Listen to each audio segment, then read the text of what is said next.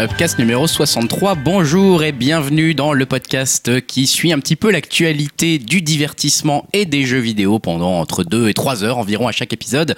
C'est donc le numéro 63 déjà. On est le 22 mai 2018. Et comme d'habitude, je ne suis pas tout seul euh, pour faire ce podcast, heureusement, parce que je n'ai pas fait grand chose encore une fois. je suis avec Julien. Salut Julien, comment ça va? Ça va très bien, ça va très bien. Bon, Salut à tous. Toi, tu as bien préparé? Ouais, comme d'habitude. C'est bien, c'est bien. On compte sur toi. Pas très plus, pas fortement. moins. Pas plus, pas moins. C'est suffisant. Je suis également avec Dim. Salut Dim, comment ça va? Salut tout le monde, bah écoute moi ça va super bien, hein. je suis euh, en congé demain pour aller voir euh, Solo donc euh, ça peut caler. Ah, c'est beau ça. Ça, c'est un- une bonne journée de congé bien posée pour une bonne comment, raison. comment gâcher une journée de congé? C'est clair. J'espère au moins que c'est Ah, RTT, putain. Et avec Elohim euh, également à l'autre bout du monde. Là où, Salut là où il n'y a pas de vacances. C'est ça. Salut à vous. Bah, moi, j'ai pas de congé, mais j'ai pris euh, une fausse après-midi là pour pouvoir faire le, podcast avec Ah, vous. ça, ça- et ça, ça montre un investissement Ça, c'est raison, ça. Ouais. Ça, beau. Franchement, ça, c'est beau. À cet effet, je pense qu'on va lancer un Patreon pour financer les demi-vacances de Elohim et de Dim pour qu'il aille regarder solo tranquillement.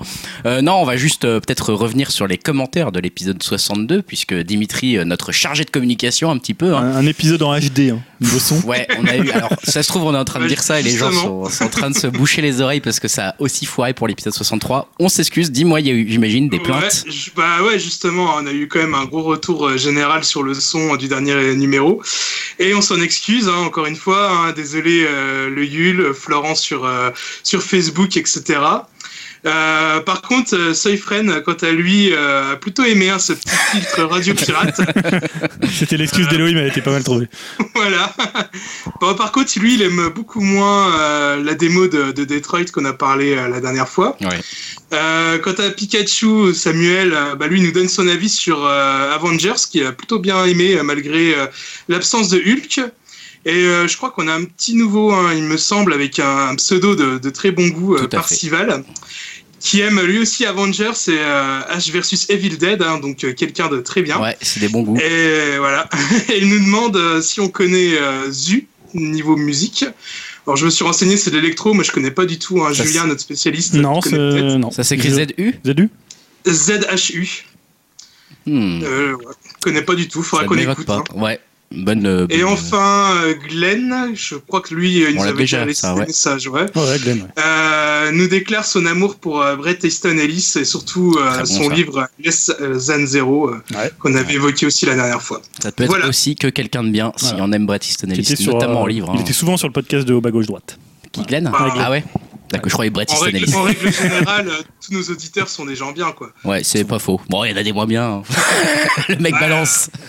Ya- Yao, il est passé de l'autre côté du miroir, mais bon. Ouais, euh, ouais, c'était quand pas- il était encore auditeur, euh, bon, voilà, ça. quoi. Il gueulait quand même un peu souvent. Quoi. Avant de faire des, Non, des quiz inc- introuvables. hein. Maintenant, il fait des quiz où il y a des questions pièges tout le temps pour se manger. On lui passe Et un bonjour à Yao, bien sûr. Petite parenthèse sur Yao, ce mec, c'est une véritable encyclopédie de la télé, quoi. J'ai eu une discussion avec lui euh, cette semaine. Le mec connaît tous les programmes de la télé des années 80, c'est un truc de malade. Si vous avez une question à lui poser, C'est vrai pas. Je savais pas ça. Mais même les trucs les plus obscurs, hein, c'est vraiment, c'est un monstre. cette- Euh, cette je, te, je te rappelle qu'il voulait faire un hors-série spécial Club Dorothée. hein. Bah justement, on l'a fait un peu tous les deux, enfin plus ou moins. Ah, c'est marrant ça. Bah, écoute, euh, on pourra peut-être lui faire un petit, euh, un petit quiz là-dessus sur les années 80 euh, de, de- et Le les- Club Dorothée? Ouais, ça serait intéressant et peut-être que ça serait l'occasion de refaire revenir Stan aussi qui a pas mal Ouais. de souvenirs de Je cette pourrais vous dire qu'il époque-là. couchait avec qui. hein. Ça, c'est pas mal aussi. J'ai des infos. C'est vrai, Ariane, tu. ouais. Non, plutôt des. Moi, j'étais très partant. Bon, et bah, du coup. si Avec Ariane vous- Ouais, avec, avec il gueugue, moi. Ah oui, Gugu, ouais. Gueugue, ça c'est bon. Allez, on veut de, on veut de l'alien par ici. Euh, bah, je vous propose de commencer pour l'épisode 63 avec la partie divertissement.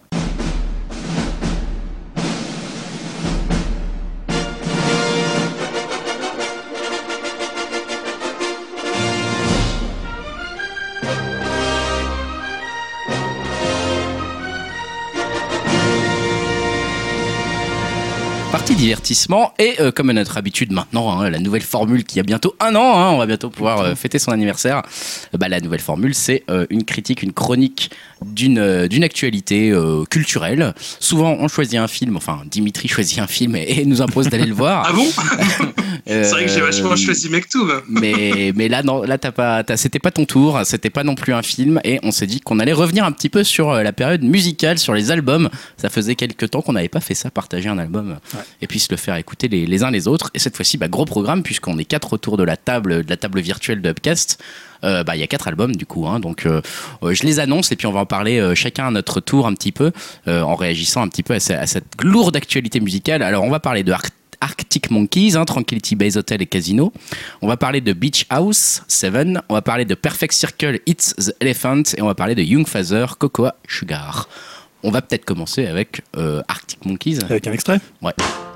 Advertise in imaginative ways. Start your free trial today. Come on in the water's lovely look. You could meet someone you like. You're in the meat of your strike. It is that easy. Lunar surface on a Saturday night. Dressed up in silver and white with colored old gray whistle test lights.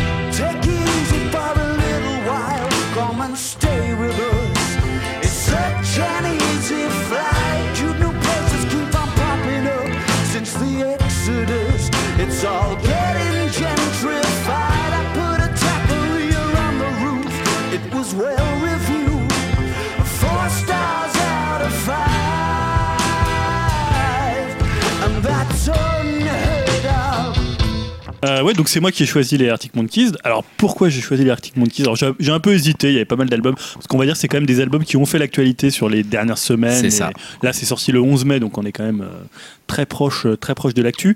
Euh, en fait, parce que je trouvais que c'était peut-être leur album qui est le plus surprenant. Euh, qui va être celui qui va le plus diviser les fans. Alors Arctic Monkeys, pour les présenter, là c'est leur euh, sixième album. C'est un groupe anglais de, de Sheffield hein, qui est mené par Alex Turner. Pour le coup, lui qui est en exil en Californie, donc le groupe fonctionne un peu euh, de façon particulière. C'est-à-dire que là, il s'était pas vu pendant un an et voilà, après il travaille autour des morceaux d'Alex Turner. Donc c'est presque une sorte d'album solo. Et c'est un album. Alors bon, moi j'étais assez fan d'Arctic Monkeys. Hein, je les ai suivis depuis qu'ils ont- qu'ils sont apparus sur la scène musicale Ouais. ça devait être en 2005-2006, je crois. Et là, en fait, ils ont. C'est un album complètement différent des autres. Euh, beaucoup plus piano. Il y, a, assez peu de guitare qui était un peu leur marque de fabrique. C'était un, grou- un groupe qui venait un peu dans la mouvance des Strokes. euh, quelques années après, mais voilà, qui était dans cet esprit un peu renouveau du rock des années euh, 2001, un peu style les Libertines. Euh, et là, pour le coup, c'est un album euh, beaucoup plus sous influence David Bowie, sous influence euh, Scott Walker, donc un album beaucoup plus calme, euh, qui fait un peu la jonction, on va dire, entre les Arctic Monkeys et euh, le projet de Alex Turner et de Miles Kane, qui était euh, The Last Shadow Puppet, qui était un album beaucoup Mm. plus avec beaucoup plus de cordes, voilà, un peu beaucoup moins de guitare. Et là, ils font un peu la jonction entre les deux. Donc moi, j'ai trouvé ça très réussi. Je sais que c'est pas le cas de tout le monde. Il y a du débat. là. Alors, je pense. je- ouais, alors il y a du débat même. j'ai choisi parce que justement, c'est un album qui a une. Mais comme tu le dis, je pense qu'il divise un peu les fans. Ouais, il divise Après, les fans. Arctic Monkeys, on va dire que c'est un groupe. moi, quand tu l'as choisi, je l'avais déjà écouté l'album avant même que tu le Ouais. choisisses. Et, euh, et je- parce que c'est un album, t'es- c'est un, un groupe qui est, qui est dans l'actualité de toute façon. Maintenant, Oui, c'est devenu quand même un très gros groupe pour le coup.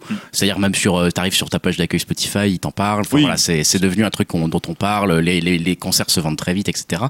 Donc forcément, euh, j'ai jeté une oreille à ça. Et je pense là, et je crois parler aussi au nom de Dimitri. Je sais pas trop pour Elohim, mais euh, qu'on n'a pas accroché des masses, Dim et moi. Euh, perso, je, Dim, je te laisserai compléter après si tu veux, mais moi perso, c'est euh, c'est un peu ce sentiment de, de, de pas vraiment entendre de différence entre les chansons. Euh, tu sais, comme finalement un groupe que tu auquel t'accroches pas. Alors que j'avais accroché au Arctic Ah ouais, Arctic t'étais- Monkeys par le t'aimais passé. Là, j'avais envie d'accrocher aussi à ce côté en plus un petit peu groupe hype, etc. Tu vois, t'as envie d'aimer, t'as envie de savoir ce qui se passe, t'as envie qu'ils aient fait un bon album, t'as envie que ça te parle. Et c'est un- puis, un bon euh, oui, enfin, tu je veux dire un bon album euh, au niveau, euh, voilà, du de ton Ouais, qui ressenti te plaise à toi. qui te plaisent à toi, auquel t'accroches, auquel t'as envie d'aller t'acheter des places de concert pour aller les voir. Et puis, bah, je suis resté euh, de marbre en fait devant le devant le, le- cet album et notamment devant euh, un peu ce que je te disais sur Facebook quand on en a vite fait parler. J'ai l'impression qu'il y a une espèce de- d'effet de réverbération sur la voix d'Alex Taylor depuis. euh, Ouais, alors moi, ça a toujours été un peu le cas, Ouais, mais ça a toujours été un peu le là, cas. je trouve et, que c'est et poussé à également dans l'extrême. la Shadow Puppet où il y a beaucoup de travail sur les voix. Mais je trouve que là, c'est poussé à l'extrême et que c'est euh, l'effet reste quasiment le même, on dirait, d'une chanson à l'autre. Euh, et du coup, ça renforce encore plus cette impression, déjà qu'il n'a pas une voix, euh, sans être méchant, hein, voilà, c'est sa particularité, elle est toujours un peu pareille, enfin, il n'a pas non plus une grande envergure de voix, euh, Ah, un grand timbre vocal. Bah, moi, je trouve que, franchement, d'une chanson à l'autre, j'ai l'impression qu'il chante toujours la même chose, toujours de la même Après, il façon. a une voix hyper reconnaissable. Et euh, voilà, toujours avec les mêmes effets. J'entends Dim se marrer. J'ai l'impression que c'est un peu ça qui l'a, qui l'a saoulé aussi. Dim, non Qu'est-ce qui t'a. Et ça t'a pas trop plu, toi non plus hein? Bah, moi, bizarrement, je l'ai soulevé un peu sur vos albums, mais bon, euh, plus particulièrement sur Arctic Monkeys. Enfin, bon, euh, déjà, moi, j'ai pas de point de comparaison, parce que je crois que c'est le premier album que j'écoute d'eux. Je crois que le seul rapport que j'ai pu avoir avec eux, c'était un coup de les voir dans un festival au Luxembourg où j'ai dû tenir à peine une chanson, puis après, j'étais à la buvette, quoi. Ouais, non, moi, j'ai pas, pas vraiment accroché. Alors, j'ai pas envie de dire que que c'est nul ou quoi, je, je me permettrai jamais de dire ça, mais. Vas-y, tu peux te pas- permettre. hein. Non, mais parce que je sais qu'il y a des gens qui aiment, mais c'est pas du tout mon style de musique, quoi. C'est vraiment. euh, Enfin, j'écoute ça, je m'ennuie, quoi. Et. euh, Enfin, la, la musique, c'est comme j'avais déjà dit euh, dans d'autres chr- chroniques de disques, c'est vachement subjectif. Et euh, moi, c'est pas du tout mon délire. Euh, Je, moi, si j'écoute de la musique, généralement, c'est pour m'amuser ou pour pour être transporté, on va dire. Et là, j'ai rien ressenti, quoi, à part de l'ennui. Donc, non, c'était pas vraiment ma tasse de thé. Bon, de l'ennui chez Dim, un petit peu de l'ennui aussi chez moi. Est-ce que, Elohim, toi, tu as accroché à Arctic Monkeys, Tranquility, Base Hotel and Casino? Euh, ben alors déjà moi j'ai je connaissais quasiment pas Arctic Monkeys j'ai j'ai dû entendre quelques titres ici ou là. Je connaissais le nom du groupe évidemment. Et puis ils sont ils sont un peu de chez moi. Mais euh, j'avais vraiment j'étais un peu vierge à ce niveau là donc pour moi ça a été plutôt une bonne découverte euh, je l'ai écouté vraiment sans déplaisir. Ouais. J'aime bien l'ambiance qu'il y a sur l'album. Alors effectivement, je l'ai écouté d'un trait, donc je pourrais pas dire que les, les titres changent beaucoup, mais euh, je sais pas, j'aime bien l'ambiance dans laquelle ils m'ont mis en tout cas. Euh, je j'ai aussi bah, j'ai jeté un œil au clip de- du single et du coup je suis tombé sur d'autres titres qu'ils avaient fait avant. Euh, j'ai l'impression que par rapport à ce qu'ils faisaient avant, c'est assez différent. C'est Ouais, moins euh, c'est moins rock et c'est Ouais. et j'aime j'aime bien cet aspect-là en fait. Euh, ouais, je bah alors du coup déçu puisque je connaissais pas avant, mais euh, non plutôt une bonne surprise pour moi en fait. Bon, mais c'est vrai que t'as as raison quand même, hein, même si je je- j'ai pas accroché spécialement à l'album, je trouve que l'ambiance elle est quand même euh, plutôt bien travaillée parce que, enfin moi je, je la décrirais un peu comme une espèce d'ambiance un peu suave. euh, j'ai ce que je disais. un peu crooner aussi. Ouais, euh, il croon de plus en plus, un peu comme il disait dans les, la C'est ça, on est entre le, le, le- je trouve un peu entre le crooner et un peu presque, euh, je sais pas, dans un truc un peu moite, un peu, il y a un côté, euh, je, je pourrais pas le décrire vraiment, mais c'est peut-être justement cet effet sur la voix de réverbération. Ouais. T'as un peu l'impression d'être dans un hangar où il fait trop chaud, il y a un truc un peu, il y a un peu, un, peu- un peu- un peu étonnant comme ça. Il y a, qui- peut-être plus une ambiance un peu, tu sais, euh, pis- piscine d'un hôtel riche californien. euh. Avec en plus, il y, ouais. y a ce côté très, euh, il est très, c'est un album un peu sur la célébrité, sur le type qui s'ennuie, tu vois, même le Star Treatment, euh, le premier, le premier morceau, euh, c'est, il est très, très, vraiment composé au piano, c'est un peu, voilà, il est, c'est un album, vraiment presque un album solo d'Alex Turner, là. il s'en défend et il dit que le groupe après, mais c'est vraiment des chansons à lui qu'il a composées pratiquement uniquement au piano, donc c'est, c'est presque un album qui est parfois plus proche des. Alors, je sais que toi, t'aimais bien la Shadow Puppet. Ouais, euh, ouais, ouais, j'aimais bien, ouais. Même si c'était. Là, en fait, moi, je trouve que faut vraiment rentrer dans l'album. C'est-à-dire que c'est vrai que tout- tous les morceaux ont l'impression d'être un peu sur le même ton. ouais. Il n'y a pas forcément un côté. Il, est, y a une unité dans, dans l'album qui fait qu'au début, tu as l'impression. En plus, c'était les refrains, enfin, tu vois, les- tout ce qui était un peu le côté très efficace, très catchy qu'il y avait chez l'Arctic Monkeys. C'est ça. C'était un peu leur marque de fabrique. C'est-à-dire tu l'écoutais une fois, tu retenais le morceau, c'était des riffs super, super identifiables, euh, pratiquement là, on sur plus, tous ça. leurs albums. Et Ouais. ça, pour le coup, et c'est vraiment au fur et à mesure où tu vas euh, vraiment rentrer dans les morceaux qui sont peut-être un peu plus euh, profonds en termes de son. Hein, je parle pas en termes de forcément de composition, mais il va falloir beaucoup plus de temps. Euh, c'est beaucoup plus touffu qu'avant. Avant, c'était, il misait vraiment sur l'efficacité. Ouais. Mais quand tu as fait ça pendant 5 albums, il y a un moment, on- tu vois, on a parlé la dernière fois sur Jack White, euh, on en parlait, bah, tous les groupes qu'on fait 4, 5, 6, 7 albums, c'est compliqué au bout d'un moment de, de te renouveler, de faire. Parce que tu as toujours le risque, si tu fais quelque chose de trop différent, bah, tu vas trop loin et bah, tu perds un peu ta base de fans. Si tu fais quelque chose de similaire, au bout d'un moment, tu peux être un peu lassé. Bah c'est peut-être ça, c'est peut-être que juste j'ai pas réussi à accrocher encore suffisamment pour avoir envie de parce que je l'ai quand même écouté euh, cinq fois quelque chose comme ça donc là je quand même je devrais Ouais, là, euh, tu devrais rentrer. Normalement, je tu commence à rentres- devrait rentrer dans le dans l'album là mais je ça rentre pas encore donc Ouais. euh, peut-être que je vais réentendre euh, c'est peut-être le fait de l'écouter comme un album euh, parce que là pour l'exercice du Il podcast n'y a pas trop, trop de euh, singles en plus, tu vois. voilà mais peut-être qu'en peu, fait il euh, faudrait que j'écoute un titre puis je change d'artiste puis je réécoute un titre enfin j'identifierais peut-être mieux euh, chacun des morceaux comme ça euh, pour mieux pour pour que ça me plaise plus Moi, tu vois, je pense Bah. que j'ai. Ouais, vas-y, Eloï. Euh, Justement, moi j'aime bien cet aspect, le fait que ce soit une seule, euh, une seule œuvre un peu. Alors Ouais. je, je sais que c'est assez éloigné, mais ça me rappelle un peu le switch qu'avait fait euh, Radiohead il y a longtemps quand ils sont passés de des albums avec vraiment des tubes dessus à, à un album un peu plus concept qu'il faut écouter d'une seule, d'une seule traite. Et bon, alors même je connais moins, moins Arctic Monkey euh, au niveau de leur passif, mais je trouve que justement, peut-être ils font moins des tubes radio et ils- là ils ont décidé de, de faire une seule œuvre, quoi. Ils ont fait un concept album et puis Ouais. euh, voilà, je trouve. Bah, Ouais. C'est peut-être pas plus mal, mais. Et puis en plus, ils sont vraiment dans la position euh, commerciale où ils peuvent se permettre ça. C'est-à-dire que c'est un groupe qui marche vraiment Ouais. très très bien, qui remplit les salles, les festivals, même, même pour les gens qui vont à la buvette euh, au bout d'un morceau, tu vois. Ils, remplissent comme. Tu vois, là, bah, c'est un groupe qui est installé, qui est euh, quand même. euh, enfin, voilà, c'est un gros groupe euh, de rock. Euh, donc tu vois, c'est quand même. Alors après, je sais pas si c'est courageux parce que finalement, maintenant, tu peux te permettre un peu de faire tout ce que tu veux dans l'industrie musicale à partir du moment où tu as une certaine célébrité. Et c'est beaucoup moins compliqué qu'avant, en fait. Ouais. Euh, maintenant, tu peux faire des side projects un peu euh, quand tu veux. Tu peux sortir 4 albums, 5 albums par an si tu as envie. Enfin, voilà, il n'y a, plus tellement de limites euh, par rapport aux années 90, euh, 90-2000 par rapport aux maisons de disques. Donc, on n'est plus dans la même. euh, dans le, la même C'est-à-dire que l'artiste, il a, il a plus besoin de faire euh, tu vois, un album, une tournée. euh, souvent, il y, a, maintenant, il y a beaucoup de tournées, mais disons qu'il peut faire des albums un peu quand il veut. Quand, tu vois, voilà, c'est quand même un peu différent d'avant. Et euh, voilà, je pense que là, c'est un album. Où... Alors, c'est toujours le truc où les gens disent bah, moi j'ai lu quelques critiques hein, parce que tu vois c'est du genre voilà c'est un peu l'album genre De la maturité. bah, pas forcément de la, bah, de la maturité, mais tu sais, genre le mec, euh, voilà, la rockstar qui déprime un peu, qui fait son côté, ouais, je veux plus faire les trucs que je faisais avant. Tu vois, il y a ce côté-là. Mais Après, bon, il le faisait déjà dans La Shadow Puppet, qui était déjà assez différent des, euh, des C'est ça, ouais, c'est clair. Et euh, ouais, non, moi je trouve que c'est un album qui tient bien la durée euh, une fois que tu as, vraiment bien, bien tous les morceaux en tête. Et comme c'est vrai qu'il n'y a pas forcément au début, je me suis dit, tu vois, il n'y avait pas forcément un truc qui m'accrochait. Tu vois, je l'ai mis, il, il glissait un peu sur moi. Et euh, Mais c'est en général, c'est enfin c'est après euh, de, de- dans mon expérience de de- d'auditeur, d'al- on va dire de personnes qui écoutent souvent des albums. Souvent, c'est après les albums que t'aimes le plus, ce genre d'albums qui ouais. sont très difficiles, à- dans lesquels ils sont très difficiles à rentrer, et puis qu'une Ouais. fois que tu y es, tu, tu ne peux plus t'en passer en fait. Même si tu peux le sentir dès le début, tu te dis, tiens, ça, c'est cet Oui. album-là, il est un peu voilà, c'est compliqué. Pour l'instant, ça m'a pas fait ça Voilà. avec celui-ci, Ouais, donc ça. je comprends que ça puisse le faire à certains et que ça va peut-être être un grand Mm. disque des Arctic, Arctic Monkeys, mais moi j'avoue que là ils m'ont un peu perdu dans cette euh, démarche là pour le coup. Et il faudra souligner aussi, il y a des super lignes de basse. hein, c'est peut-être- Parce qu'on entend beaucoup plus, la, beaucoup plus la basse qu'avant. Forcément, comme il y a moins de guitare, avant, elle, elle est noyée vrai. dans la rythmique. C'est vrai. Et là, euh, Donc c'est Arctic Monkeys, Tranquility Base Hotel and Casino, un dont nous a programme. parlé Julien. voilà, on va passer euh, au CD que j'ai choisi moi, enfin au CD, à l'album que j'ai choisi moi, c'est Beach House 7 avec un extrait tout de suite.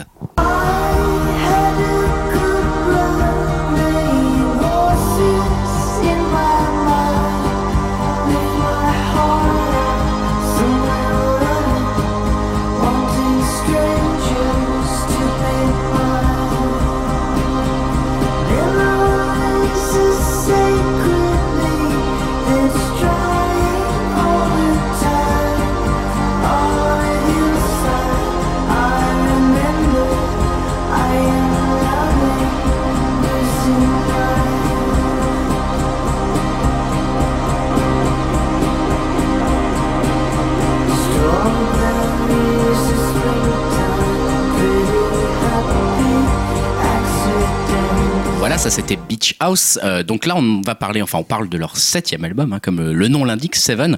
Bon, Beach House, c'est un groupe, un groupe de dream pop américain qui vient de Baltimore, euh, dans le Maryland, et qui est formé en 2004. hein. donc ça fait déjà quelques temps qu'ils arpentent le, le, le- le spectacle musical. Notre, nos, oreilles ont déjà pu entendre pas mal de, leurs compositions par le passé. Ce groupe, il est composé par Alex Scali et Victoria Legrand. hein, donc voilà. Et là, comme je le disais, c'est leur septième album. Le groupe, ils avaient débuté euh, comme un simple projet studio, euh, tout simplement avec un premier album éponyme euh, le 3 octobre 2006. Euh, puis, entre-temps, ils ont sorti quand même Dévotion en 2008, euh, qui avait déjà fait, fait part de belles critiques, notamment dans Pitchfork à l'époque. hein. Donc nous, comme on va forcément au festival Pitchfork avec Julien à chaque fois, on commençait déjà à en entendre parler. Commençait à faire un peu des BO de films aussi, des, ce genre de choses. Troisième album Teen Dream qui est sorti en 2010. Euh, là, c'est encore une fois un bon accueil de la part Ouais, du public. un peu l'explosion hein, presque. bah, je dirais que moi, c'est peut-être plutôt celui d'après. Ouais. Euh, c'est le quatrième album Bloom, qui euh, Ouais, d'ailleurs, j'ai regardé au niveau des chiffres, qui est celui qui a fait le plus gros marché, score, ouais, qui est celui qui a le plus, euh, qui a le plus fonctionné. Euh, voilà, et qui, qui effectivement un peu avait été considéré à l'époque un peu, bah, justement comme la maturité artistique de, de, de Beach House. Ça, c'était avant qu'on voit la suite, parce que ils s'arrêtent pas là, moi je trouve, hein, pour ce pour ce duo, puisqu'ils ont sorti coup après coup un cinquième album. Le cinquième, c'était en 2015, ça s'appelait Depression Cherry, qui est un très très bon, un, un très bon, Ouais. un très bon album pour moi. Je l'ai réécouté d'ailleurs cet après-midi. Ouais. Voilà. Et puis un sixième album euh, en 2015 euh, qui s'appelait Thank You Lucky Star. Voilà. Donc. euh, Puis ils avaient conclu ça avec des raretés, des b-sides. Exactement. Encore une fois, Thank You Lucky Stars. On peut dire que globalement, c'est un groupe qui est plutôt apprécié de la critique en général. En tout cas, des sites que nous on va consulter souvent. hein. donc, comme je l'ai dit, hein, les Pitchfork, les Rolling Stones, les Inrecuptibles, ce genre de choses. ils ont bonne presse. Ils ont très bonne presse, c'est des notes qui comptent souvent avec, qui, qui frôlent la perfection à chaque fois, donc, euh, donc voilà. Euh, maintenant, c'est particulier, hein, comme vous l'avez entendu dans l'extrait, c'est de la euh, dream pop, donc c'est un style, j'imagine que, voilà, je sais même déjà que tout le monde n'a pas forcément accroché à ce style dans chez Upcast, surtout Ouais, que, parce que pour, des- en fait, on est un peu entre donc le showgazing, donc on est, entre ça, ça. and the Mary Chain, My Bloody Valentine, et des choses qui étaient très voix éthérées, euh, comme à l'époque dans les années 80, des choses comme Cocteau Twins. Il y a un mélange, un peu une rencontre entre les deux, complètement. qui est assez lynchienne d'ailleurs. Complètement. groupe, Ça des certains morceaux qu'on pourrait on pourrait mettre en, en, en bande, en bande sonore d'un film de Lynch, de Lynch, ça ça ne choquerait absolument pas, voire ça collerait parfaitement bien. un Lost Highway, ouais, surtout pour cet album-là, ça leur est Ouais. Et c'est vrai que c'est plus euh, en plus même c'est difficile d'accrocher quand on n'a pas un coup de foudre immédiat euh, pour un pour un, un groupe comme Beach House parce que c'est en plus au niveau des paroles assez euh, assez peu clair. hein. On est plutôt sur des, paroles voilà qui parlent de couleurs, de sensations, qui n'ont pas forcément un sens très direct, très très clair, euh, mais qui est plutôt euh, on va dire un peu comme une peinture impressionniste. euh, voilà, vous en faites ce que vous voulez. Si vous avez envie de voir des, choses, vous les voyez. Si vous avez envie de voir que des points de couleur de partout, bah, c'est votre affaire en fait. hein. Donc, donc eux, ils jouent beaucoup sur les émotions, les sensations. Moi, c'est un album que j'ai bien, que pour le coup, j'ai plutôt bien aimé celui-ci. Euh, je sais pas si c'est mon préféré encore de Beach House. Là, le temps va laisser un petit peu le, je vais laisser un peu le temps de, de me faire un avis là-dessus. J'aimerais bien avoir vos avis. Du coup, euh, je crois que Dim, de ton côté, bah, tu l'as dit un peu tout à l'heure, Dim, toi, t'as pas trop accroché aux albums qu'on a proposés là. Donc, j'imagine Et il a été House- plus virulent euh, en antenne. Ouais, Beach, Beach House, j'imagine que t'as pas trop aimé. Hein. Euh, alors, ce que je te propose, hein, on va pas se faire chier. Lors du montage, tu prends ce que j'ai dit sur Arctic Monkeys, tu fais un copier-coller. Oh là là, quelle fainéantise. On va pas se Non, faire je chier. rigole. euh, on va dire que j'ai un peu moins détesté que Arctic Monkeys, hein, mais ça veut pas dire que j'ai aimé non plus. Euh, non, bah, j'ai trouvé ça mou du genou. euh, ce que je disais euh, hors antenne, euh, qu'on parlait sur, sur Facebook, c'est que ça me faisait un peu penser au projet parallèle de Chino Moreno, le chanteur des Deftones, qui fait aussi un peu de l'électropop, mais... Team Sleep Bon, ouais, voilà, entre autres, où il y a Crosses aussi. Et euh, j'ai trouvé que ça ressemblait un petit peu à ça, mais en, en moins péchu, en moins couillu, donc ça m'a pas trop trop plu, quoi. Ouais, tu t'es un peu ennuyé. Quoi. Voilà.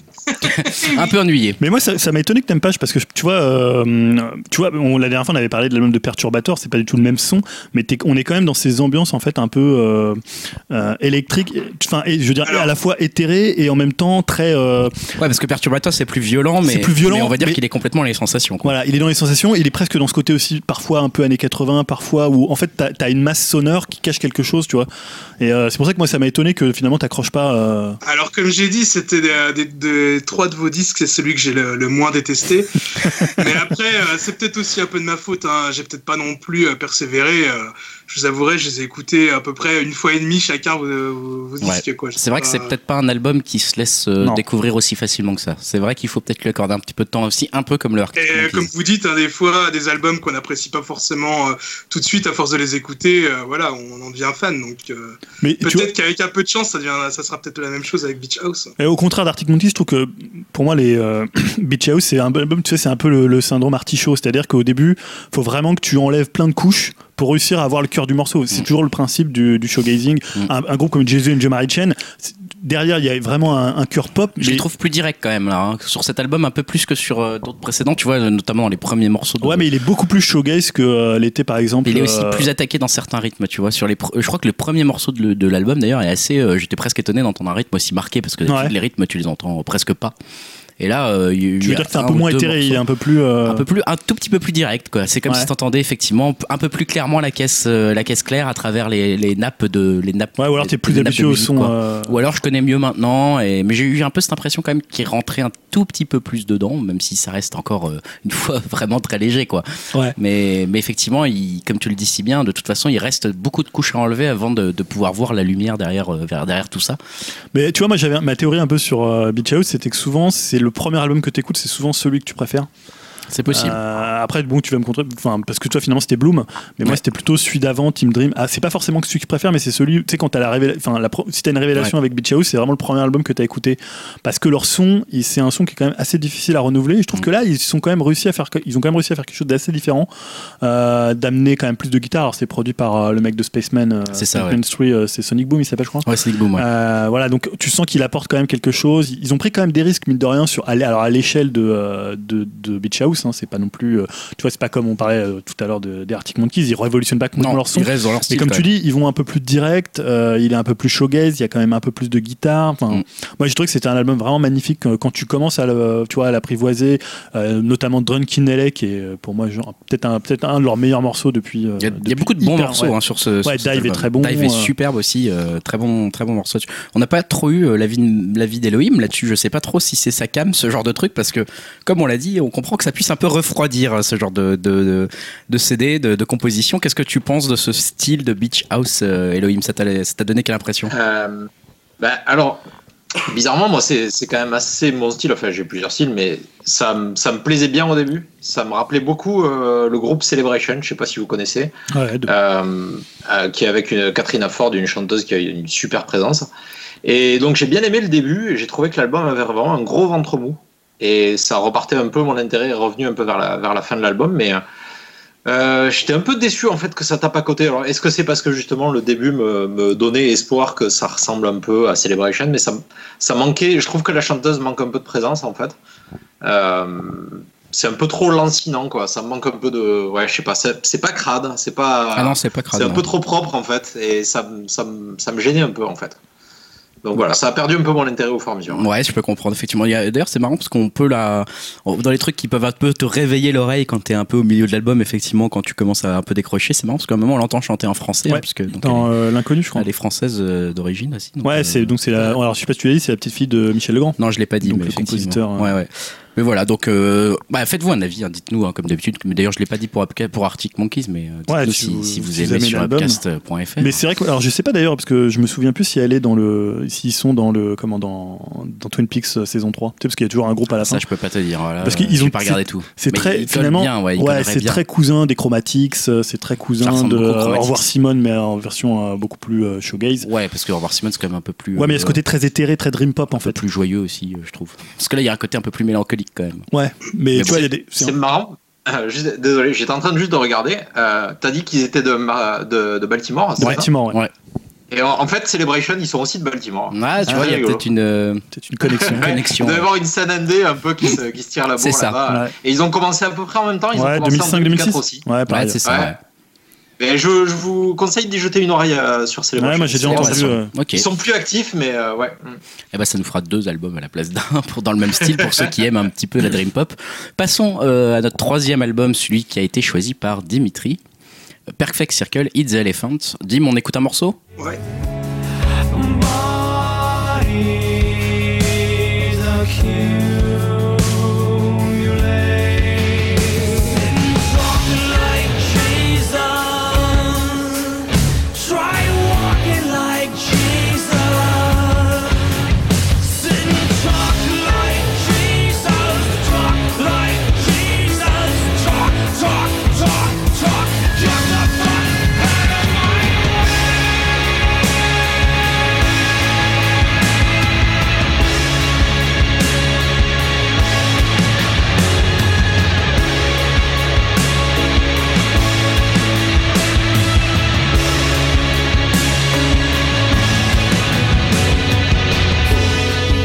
Euh, Donc euh, ouais, j'ai choisi euh, A Perfect Circle, hein, donc un groupe que j'ai déjà évoqué, notamment dans notre bilan euh, avec nos attentes de 2018.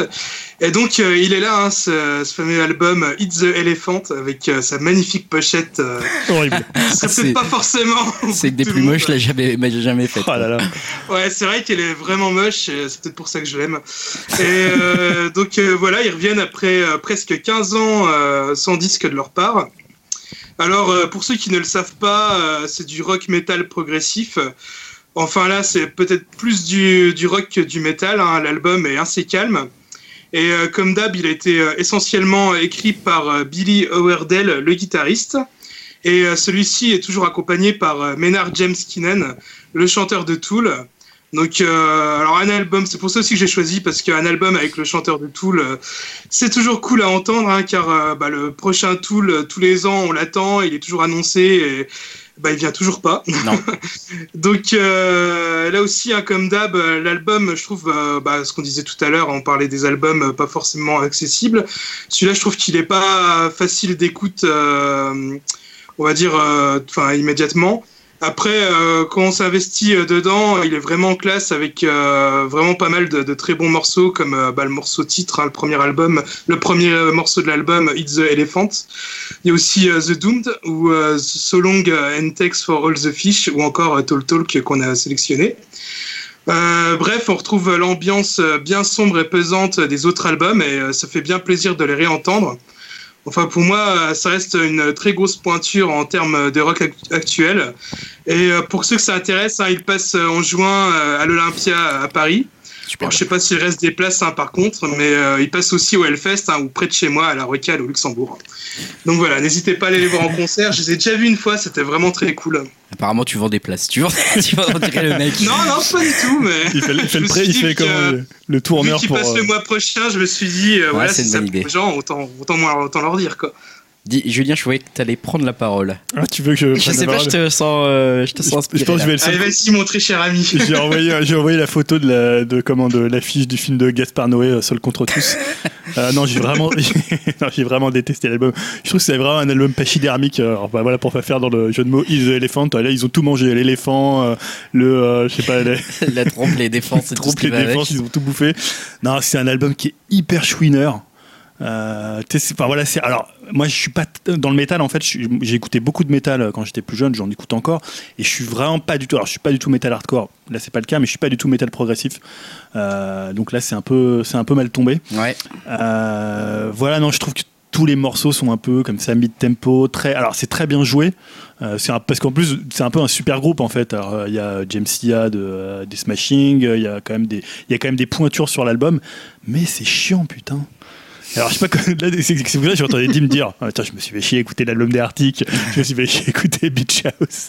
Je vais dire, mais là, c'était vraiment la définition du rock chiant. Alors, progressif, c'est souvent chiant, même s'il y a plein de groupes de rock progressif que j'ai que j'ai bien aimé et des trucs qui sont intéressants, et parfois quand ça vire vers le jazz, mais là, c'est quand même super chiant. Euh, et voilà, c'est, j'ai- je sais pas, j'ai l'impression d'écouter un peu un groupe d'ados qui va faire un album un peu sombre. N'importe quoi. Et euh, moi, je suis pas du tout fan de la Ah là voix. là là. Non, mais moi, je suis pas du tout fan de la voix du chanteur de Tool. C'est vrai, oh là J'aime là. pas Tool Oh, de bah, T'as le droit, hein, comme je disais, hein, chacun ses goûts. Hein. Ouais, c'est dur, hein, c'est dur. Ah, tu peux, tu peux m'insulter. Et là, voilà, j'ai trouvé qu'il y avait aucune euh, vraiment finesse et dans l'interprétation et dans l'écriture. Tu vois, il n'y a pas de chanson. j'ai- putain, Tu vois, j'ai dû l'écouter trois tu, fois. Tu trouves même pas qu'il a une belle voix, le, le chanteur hein Ah, c'est ce que j'ai lu, je me suis renseigné un peu. Alors, je suis pas allé, tu vois, c'est sûr, si tu vas sur les sites, si tu vas sur, sur Pitchfork, ils vont le défoncer. Mais tu vois, je suis allé sur des sites un peu plus, vraiment des trucs un peu métal. Et c'était toujours, ouais, la voix fabuleuse du chanteur de Tool. euh, bah, voilà, moi, je suis pas non plus. euh, Pas voilà, convaincu. après- non, pas du tout convaincu. Bon, euh, Elohim, on sait pas trop ton avis euh, encore. Tu l'as, tu nous as gardé un peu la surprise. Ouais, j'ai j'ai pas trouvé ça génial. ouais. Ah, tu vois, t'es pas seul contre tous. ça va, hein. on est deux. Non, ouais, j'ai- mais pourtant, alors je connais pas hyper bien Tool, mais ce que j'en ai entendu euh, quand, bon, moi j'ai fait un peu le, le tour aux États-Unis, euh, j'étais, je vivais avec un gros fan de Tool, donc j'en ai, j'en ai bien soupé, et j'avais bien aimé. Et, et là, et je sais pas, là j'ai trouvé que c'était, comme tu dis, un peu un groupe d'ados dans le sens où euh, j'ai trouvé que c'était un peu de la soupe, quoi. et, merci. euh, ouais, et j'ai bien aimé le dernier titre, je crois, euh, Get the Laid Out. Celui-là est sympa. Et parce que je trouve que le piano accompagne bien la batterie, je trouve que c'est c'est euh, c'est mieux foutu et je comprends pas c'est un décalage total avec le reste de l'album que j'ai trouvé vraiment oubliable quoi mais euh, bon bah c'est juste pas mon style hein, clairement hein, c'est Bon, ça a ouais, pas je, marché je vous trouve dur. je vous trouve dur. Moi, je, mets, je me mets cette fois-ci, je me range dans la team Dim euh, pour le coup. euh, C'est-à-dire que Perfect Circle, pour moi, c'est un groupe euh, un peu mythique. Quoi. C'est, ils ont, quand, depuis qu'ils ont sorti notamment Certain Step, qui est bah, l'album d'avant celui-ci, hein, donc il y a quelques dizaines d'années, là, une dizaine d'années, Ouais, 2002, je crois, un truc comme ça. qui était pour moi un album absolument euh, incroyable. Merveilleux que je pourrais emmener sur une dis- sur une sur une sur une île et euh, me passer tous les jours. Vraiment un de mes meilleurs albums euh, préférés de ma vie Et ben moi, je, en fait, c'est peut-être ça aussi, c'est que ce, ce groupe, je l'ai tellement euh, aimé, écouté, et adoré, et, et mis sur un piédestal que maintenant, je- j'arrive plus à écouter avec une, une oreille critique. Mais en tout cas, moi, euh, moi, pour moi, ça a marché. En fait, j'ai mis. Tu nous dis que t'es pas objectif en fait. C'est Bah, complètement. mauvais, mais en fait que tu le vois bon. non, je sais, je pourrais pas te dire même s'il C'est était un peu comme une femme que t'aimes qui est en fait moche. mais- c'est peut-être ça. Non Je mais peux pas te l'avouer, quoi. Il pourrait, il pourrait avoir fait un mauvais album. En fait, je ne saurais pas Ouais. parce que moi, pour moi, c'est un style qui me parle. Enfin voilà, toi tu dis c'est c'est chiant, c'est mal fait, c'est un groupe d'ados. Bah moi j'ai pas du tout entendu ça. J'ai trouvé des chansons bien faites, euh, bien cisaillées, une belle énergie. Dans The Doom de là, de, je crois que c'est le quatrième morceau là, je la trouve euh, excellente. Ça il y a même des riffs qui font presque un peu Tool justement. Je me suis dit sur certains morceaux c'est marrant parce qu'ils vont presque vers Tool dans certains riffs, hein, bien pas dans la chanson elle-même. Et à côté de ça ils vont te faire un morceau après euh, super calme euh, avec une voix très douce. euh, Les morceaux sont souvent super calmes quand même. Ils sont un peu plus, eh, clairement ils sont plus calmes Ouais, que, par le l'album passé. le, le- ouais, c'est l'album le Moi je dirais plutôt ils sont un peu faussement menaçants. Ils sont, ils ont jamais été dans la. C'est pas le but de Perfect Circle d'être Bah ouais, en non, Non mais tu vois, c'est, tu vois, t'as l'impression qu'ils veulent le charger d'émotions, de dire c'est un truc euh, très retenu, très euh, très euh, intériorisé, et en même temps c'est voilà, je rejoins ce que disait lui, Mais c'est ça, ce côté un peu c'est- ado. c'est la voix de, de Maynard James Keenan qui fait ça. Ce côté, euh, t'as l'impression qu'il va crier, et puis en fait, euh, il est, il va juste chanter en fait. Mais c'est son but dans Perfect Circle, c'est pas de, c'est pas de crier, c'est vraiment de chanter. Et je pense que, je sais pas, il y a une certaine, euh, moi, pour moi, ça passe en fait cette tu vois, côté est-ce que par exemple tu trouves que Mars Volta c'est un groupe euh, de métal progressif Bah, Ça dépend de quand. Ouais, c'est pas vraiment métal métal. euh, Mais tu vois, t'as ce Mars côté Volta, progressif. Mais il y, a un beau- il y a un côté progressif, mais beaucoup plus, euh, beaucoup plus technique en fait dans la façon dont il le joue, dans la façon dont il l'amène. euh. Bah, en fait, c'est, c'est pas le but non plus. Je pense pas que cet album soit progressif. Moi, C'est je- pas du rock prog, ça. Ouais, Non. alors voilà, mais c'est un groupe de rock prog qui fait un espèce d'album faux. de rock en fait. Ouais, Enfin, mais de- calme. De- Ouais, ouais. qui fait un album plus calme dans sa dans, ouais, dans sa truc Mais tu sais, de- moi, ça m'a rappelé les, faux- un peu, tu sais, les albums d'un peu de faux groupes de métal de, des années euh, 2000. euh, tu sais, comment, genre Nickel, metal, là. Nickelback, Nickelback, euh, non mais comme t'es dur. Putain mais quel enfoiré. In the Shadow, là, comment il s'appelle ce groupe tout naze euh, Ah je sais Ah, plus mais je vois. Voilà, c'est ça. Bon. Non mais attends, c'était hyper commercial. Bah oui, mais là, on est pas, là t'es pas sur un truc quand même euh, non plus trop Non, simple à écouter quoi. Après, euh, moi, dégage. sans vous mentir, les gars, moi, je suis beaucoup plus axé euh, euh, rock américain, euh, limite un peu FM comme ça. euh, euh, limite, je préfère Nickelback mille fois, Arctic Monkeys ou des choses comme ça. C'est-à-dire, Enfin, moi- c'est après, c'est chacun ses goûts. Enfin, c'est Ouais, vraiment un feeling, quoi. C'est mm, Enfin, moi, les, généralement, la plupart des groupes que vous écoutez, ça me, je, je retiens rien, j'aime pas, ça me parle pas, euh, je trouve ça chiant, quoi. Il y a pas d'autres mots, alors que, euh, enfin, je sais pas, moi, si j'écoute de la musique, c'est aussi pour me sentir bien, faire limite un peu la fête. Bon, là, tu le sens pas trop bien avec l'album, il est pas non Bah, plus. ah, euh, par contre, euh, je sais pas, il y a un côté quand même où tu trouves que chaque euh, chanson est très très différente. Euh, Enfin, moi j'ai trouvé que chaque chanson était vraiment bien différente dans cet album de Perfect Circle, contrairement justement à, à Arctic Monkeys Ça, où j'avais vachement de mal à. dif- Tu pourrais me mettre n'importe laquelle d'Arctic Monkeys, je pourrais pas te dire le titre quoi. Là, euh, bon, bah globalement, j'ai pas retenu les titres, mais globalement, tu vois, je. Je, je sens lesquelles c'est, je sais que c'est pas. Enfin voilà, je sais, je, je saurais quelle chanson c'est globalement quoi. Et euh, tu vois, tu peux accrocher, tu peux presque la rechanter à ta deuxième, euh, à ta deuxième écoute. Enfin, il y a un côté, euh, je sais pas. Enfin, pour moi, ça me paraît plus simple musicalement à, de rentrer dans cet album-là, ce qui n'était pas le cas de tous les Perfect Circle auparavant. Mais du coup, euh, je trouve que l'exercice. Est C'est marrant réussi. parce que moi, je trouve que c'est peut-être l'album le plus difficile d'accès. Ah bon vois. Ah, je Ah trouvais ouais. que Certain Step était plus difficile, moi. Avec son premier non, morceau qui durait 8 minutes, là. Tu vois. Moi, j'ai bref. pas trouvé ça difficile ouais. C'est vraiment les feelings de chacun. mais- Bon, en tout cas, voilà, Perfect Circle, euh, It's Elephant par Dimitri. Il nous reste un album. euh, alors, avant que j'aille voir mes enfants qui me réclament à côté, euh, qui est Young Father, Coco à Sugar. On va écouter un extrait.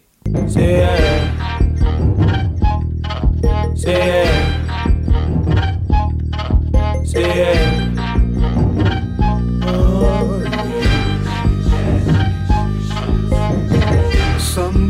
When I feel remorseful and I wish I could live the life more or less normal, so typical, overcritical. Into my body just to feel the love. What's the price of the light when you're stuck in the shadows? Don't let me know. See how it goes.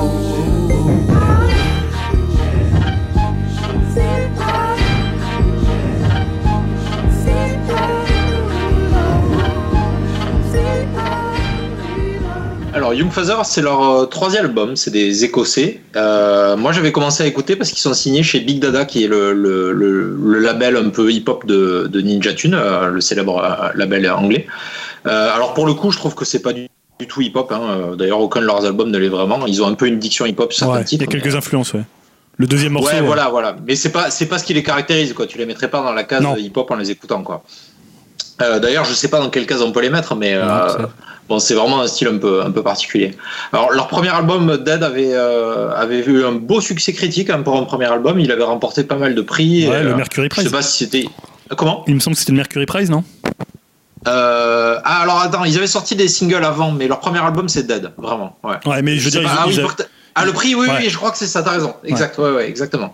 Et puis, ils ont, ils ont eu pas mal de reconnaissance aussi d'autres artistes, hein, puisqu'ils ont fait la première partie de Massive Attack sur la tournée européenne. Donc, c'est- il y a pire hein, comme début, quoi. C'est clair. Euh, ouais. Puis, ils ont bossé avec Amiya, ils ont fait des featuring. Et euh, je crois que pas mal de gens ont dû entendre sans savoir que c'était eux sur euh, la BO de Trainspotting 2, euh, puisqu'ils avaient un ou deux titres, je crois, dessus. Et voilà, moi je. Ce qui se j'aime comprend parce qu'ils sont d'Édimbourg. hein. Tu le disais, ils sont écossais, ils sont d'Édimbourg. Donc, euh, par rapport à Ouais, Trainspotting. Ouais, exactement. Ouais. ouais, et puis même de leur esthétique qu'il y avait dans les clips était assez, euh, assez trash, assez. euh, Ouais. Un peu ce côté de, de, de la, jeunesse un peu délaissée des, des, euh, des banlieues anglaises, quoi. Donc c'est, ouais, ça se fait, ça se comprend, quoi, clairement. Euh, alors cet album, moi, je, je l'ai trouvé un peu plus sage. Je l'ai trouvé moins expérimental que les autres. Euh, mais du coup, c'est aussi peut-être le plus, le plus abordable pour euh, les gens qui connaissent pas.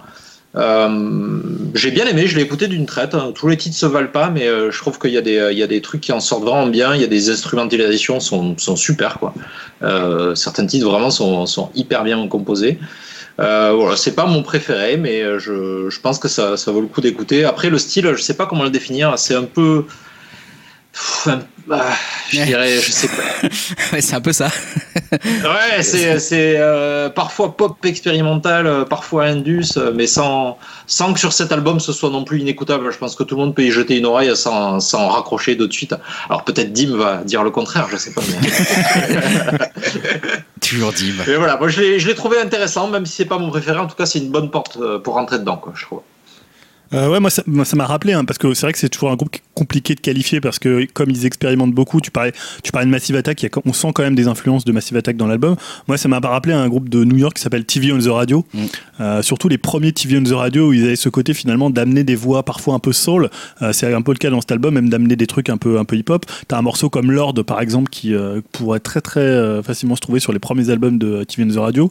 Voilà, moi je trouve que c'est un, un- ouais, moi j'ai vraiment trouvé que l'album est excellent. Je le connaissais avant. euh, j'avais parlé de Very Good Trip, le, le podcast de, euh, enfin pas le podcast, mais l'émission radio Oui. de Mishka Asayas qui Ouais. avait passé un morceau et qui avait un peu parlé d'eux euh, plutôt dans des, terminologies. Moi, j'avais pas écouté les premiers albums. Je connaissais de nom, mais voilà, je j'avais jamais jeté une oreille dessus. Et non, non, je trouve que c'est un album qui fonctionne vraiment très très bien et qui a beaucoup d'influences, mais qui sont bien digérées. C'est-à-dire que c'est difficile de qualifier leur style, mais tu reconnais que c'est un album de, enfin que c'est un album de Young Father en fait. C'est pointu quand même, hein, je trouve. hein. Moi, je parle pour parler un peu de l'extérieur de- du, du mec qui ne connaissait ni Dave Bah, ni pas d'Adam. plus que et- TV on the Radio, par exemple, à l'époque où ils ont. euh, Je sais pas, j'ai trouvé, euh, moi j'ai trouvé ça assez euh, pas dans le style, mais en fait ça m'a rappelé un peu l'expérience d'écouter King Krull quand tu nous avais fait écouter King Krull. Ah ouais, c'est vrai. Ouais, Il y a pas eu ce côté un petit peu genre euh, c'est tellement expérimental et parfois tellement indéfinissable que je, je suis un peu perdu, pas forcément en mal, hein, ça veut pas forcément dire du mal Il y a perdu. beaucoup d'influences qui se télescopent à Mais l'intérieur voilà, t'es t'es un peu en train de te dire, mais qu'est-ce que je suis en train d'écouter exactement Euh, Qu'est-ce que c'est que ce morceau là Est-ce qu'il est au milieu? Est-ce qu'on a commencé? Est-ce qu'il y a un refrain Euh, Enfin, je, c'est un peu, c'est un peu déconstruit et c'est encore une fois, c'est pas forcément négatif pour moi que ça soit complètement déconstruit comme ça. Mais du coup, c'est très surprenant. je Mais t'as des morceaux quand même assez accessibles. Tu vois, In My View, par exemple, moi, ça m'a fait penser un peu en bien à Algie. Je sais que Oh, eh, oh, tu dégages tout de suite, toi. Je sais que t'aimes Oh bien Algie, là donc c'était pour la, la petite pique de dire en bien. Mais euh, le dernier. Non, le premier album était honnête sans plus. Mais et ce morceau-là, si euh, euh, In My View, je le trouve assez similaire à ce que faisait Algie avec euh, la façon dont il traite les voix. Dans... Ouais. Et c'est vrai que le morceau juste avant, ah, c'est pas forcément. C'est pour ça que quand euh, Elohim m'a dit ouais, je vais choisir un album, je pensais que ça allait être un truc hip-hop. Mais il y a quand même des éléments un peu hip-hop, même si tout à l'heure tu disais que c'était pas du tout un album hip-hop. Je suis assez d'accord. Mais il y a quand même des voix parfois qui sont traitées. le, le deuxième morceau, il, voilà, il y a- c'est quand même il y a une diction. Parfois un peu un peu hip-hop quoi. En tout cas, euh, bonne découverte, je trouve intéressante. Enfin, vraiment pour le coup, euh, ça me surprend pas de- d'Elohim en fait, ce genre de truc.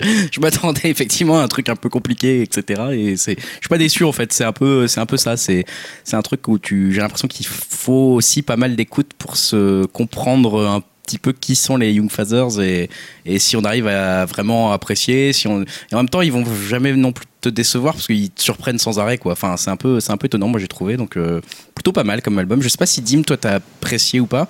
Je crois que non, pas trop. Euh, bah déjà, je voulais dire premièrement, euh, je connais pas ce fameux Edgy ou je sais pas trop ce que vous disiez tout à l'heure, mais je suis quasiment sûr, je suis quasiment sûr moi de le détester. Allez, Euh, Edgy. Oh là là là là là Oh, t'as dû entendre, je pense, quand on même. dirait qu'il parle de catch Ouais, peut-être. Edgy. Ouais. Euh, sinon, Young Fathers, bah ouais, je le mettrais en deuxième album que j'ai moins détesté. Euh, j'ai rien retenu au niveau des chansons, euh, j'ai essayé, ça m'a pas parlé. euh, Enfin non, j'ai vraiment pas accroché du tout. C'est compliqué, euh, J'ai pourtant essayé. Celui-là, c'est peut-être euh, de vos albums, c'est peut-être celui que j'ai essayé de, de plus écouter, mais non, je suis vraiment pas rentré dedans. J'en suis désolé, mais j'ai pas du tout accroché. Eh ben, écoute, pas de problème. Les auditeurs se feront un avis. Voilà, quand ils feront la, la bande, la bande originale du prochain Star Wars. hein. C'est ça. On en parlera. C'est- là, ils vont- C'est génial. C'est absolument incroyable ce groupe. En tout cas, voilà, c'était pour nos quatre albums euh, de, de, de cette petite euh, période de mai, hein, qui va récapituler, on va dire fin avril, début mai pour la sortie de ces albums. On va tout de suite passer un petit peu au. On a passé pas mal de temps, hein, là, je crois, sur les albums. On va, on va aller un peu plus vite, mais de toute façon, il n'y a pas énormément d'actualité en ce moment, notamment en jeux vidéo. On va continuer du coup tranquillement avec euh, le divertissement et notamment les projets pourris, les projets risqués et les projets qui nous hype. On commence avec les projets pourris. Avec euh, Julien qui va nous confirmer, je crois, un projet Ouais. pourri dont on avait Ouais. déjà parlé. Puisque Dim avait déjà parlé de- du nouveau projet de, de Paul W.S. Anderson, hein, pas confondre avec Paul Thomas Anderson. Il n'y a pas de risque. Évidemment, il n'y a pas de risque quand tu vois les films. Il n'y a pas de risque quand tu vois la suite. Et déjà à l'époque, je sais pas si tu l'avais mis dans les projets pourris ou si tu l'avais évoqué dans la, la mine du geek ou euh, je sais plus. Je sais plus. Je pense que c'est dans les projets pourris, pourris. Ouais. Ouais. Donc en fait, c'est l'adaptation cinématographique euh, du jeu vidéo de Capcom Monster Hunter. Euh, donc pourquoi j'en reparle Parce que le tournage approche. Ils vont le tourner en septembre euh, en Afrique du Sud avec un budget de 60 millions de dollars quand même. Quand même. Ouais, quand même, on se fait pas, on On se fait s'embête pas pas. chier, ouais. Alors pourquoi il y a 60 millions de dollars? C'est parce que euh, il y a la présence dans le rôle titre hein, de Madame Paul W.S. Anderson, Mila Jovovich. hein, et je crois qu'à l'époque, Dim avait évoqué que ça devrait sans doute être elle, hein, puisque c'est la compagnie Ouais. du réalisateur. Elle tournait déjà dans Resident Evil. Euh, donc voilà, hein, c'est quand même euh, une petite cerise sur le gâteau qui sentait déjà pas très bon. donc là, tu te dis bon, il t'enfonce un un peu. peu moisi. Voilà, le gâteau là, il est tout moisi. Cerise de merde sur un gâteau pourri. je pense que c'est bien résumé. Euh, et en plus, Paul Wes W. Anderson a confirmé, en fait, pour enterrer tous les espoirs des fans de la licence, que le film prendrait de grandes largesses avec bah, le ça. jeu vidéo. Bon, en même temps, le jeu vidéo, c'est pas non plus un truc narratif. euh, voilà, C'est c'est un ça. truc de chasse aux monstres. Euh, il dit il n'y a pas vraiment de personnage central dans ce jeu, donc ce sera un peu la même approche que celle que nous avions pour Resident Evil, où nous avions imposé nos propres personnages et notre histoire sur cet univers. Je pense que c'est la licence parfaite pour faire exactement la même chose. Putain. en gros, on achète juste le nom. quoi. Ouais, c'est ça.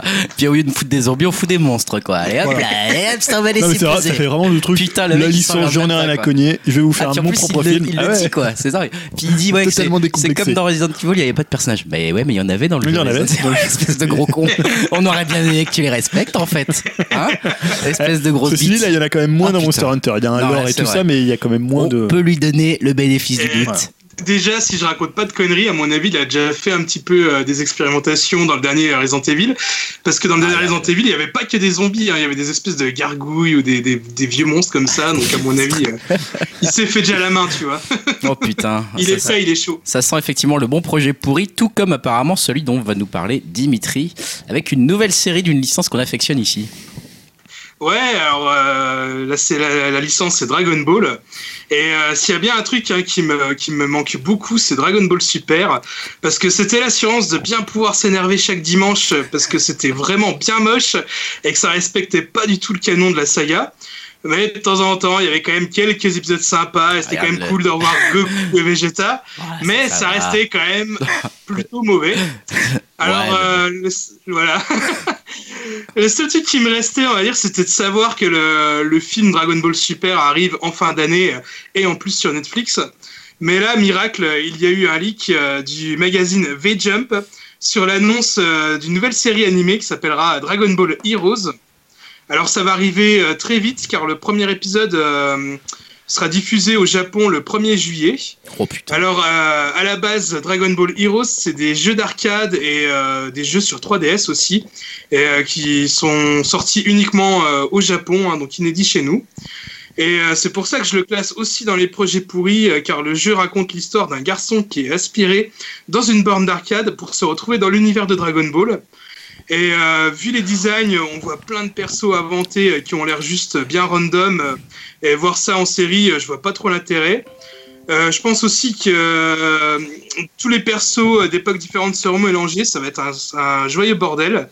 Alors heureusement, la bonne nouvelle, c'est que ce bazar, ça sera pas canonique. hein, là, ils l'ont annoncé clairement.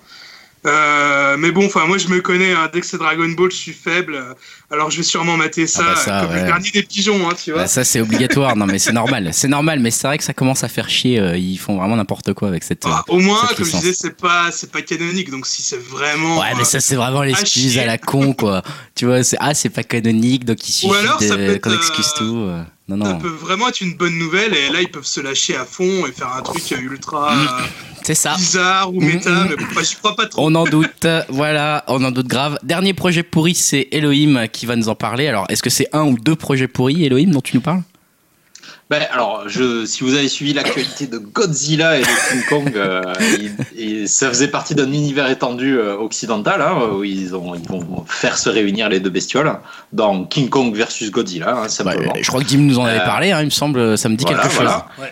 Et là, on vient d'apprendre que du côté nippon, euh, je sais pas si vous avez vu le revival un peu du, du Godzilla qui s'appelle Shin Godzilla qui était passé, je crois, sur Netflix. euh, et au lieu de faire un Shin Godzilla 2, eh ben, les, les Japonais se sont dit, eh ben, nous aussi, on va faire un univers étendu. Et donc, ils vont faire des films avec tous les monstres célèbres de, de la série des années 70. euh, Donc, Ah, il y aura euh, Mothra, Mothra, euh, il y aura voilà, tous- bon. les potes. euh, tous les potes monstres ça, et puis ils vont ça, se déjà réunir. fait, ça.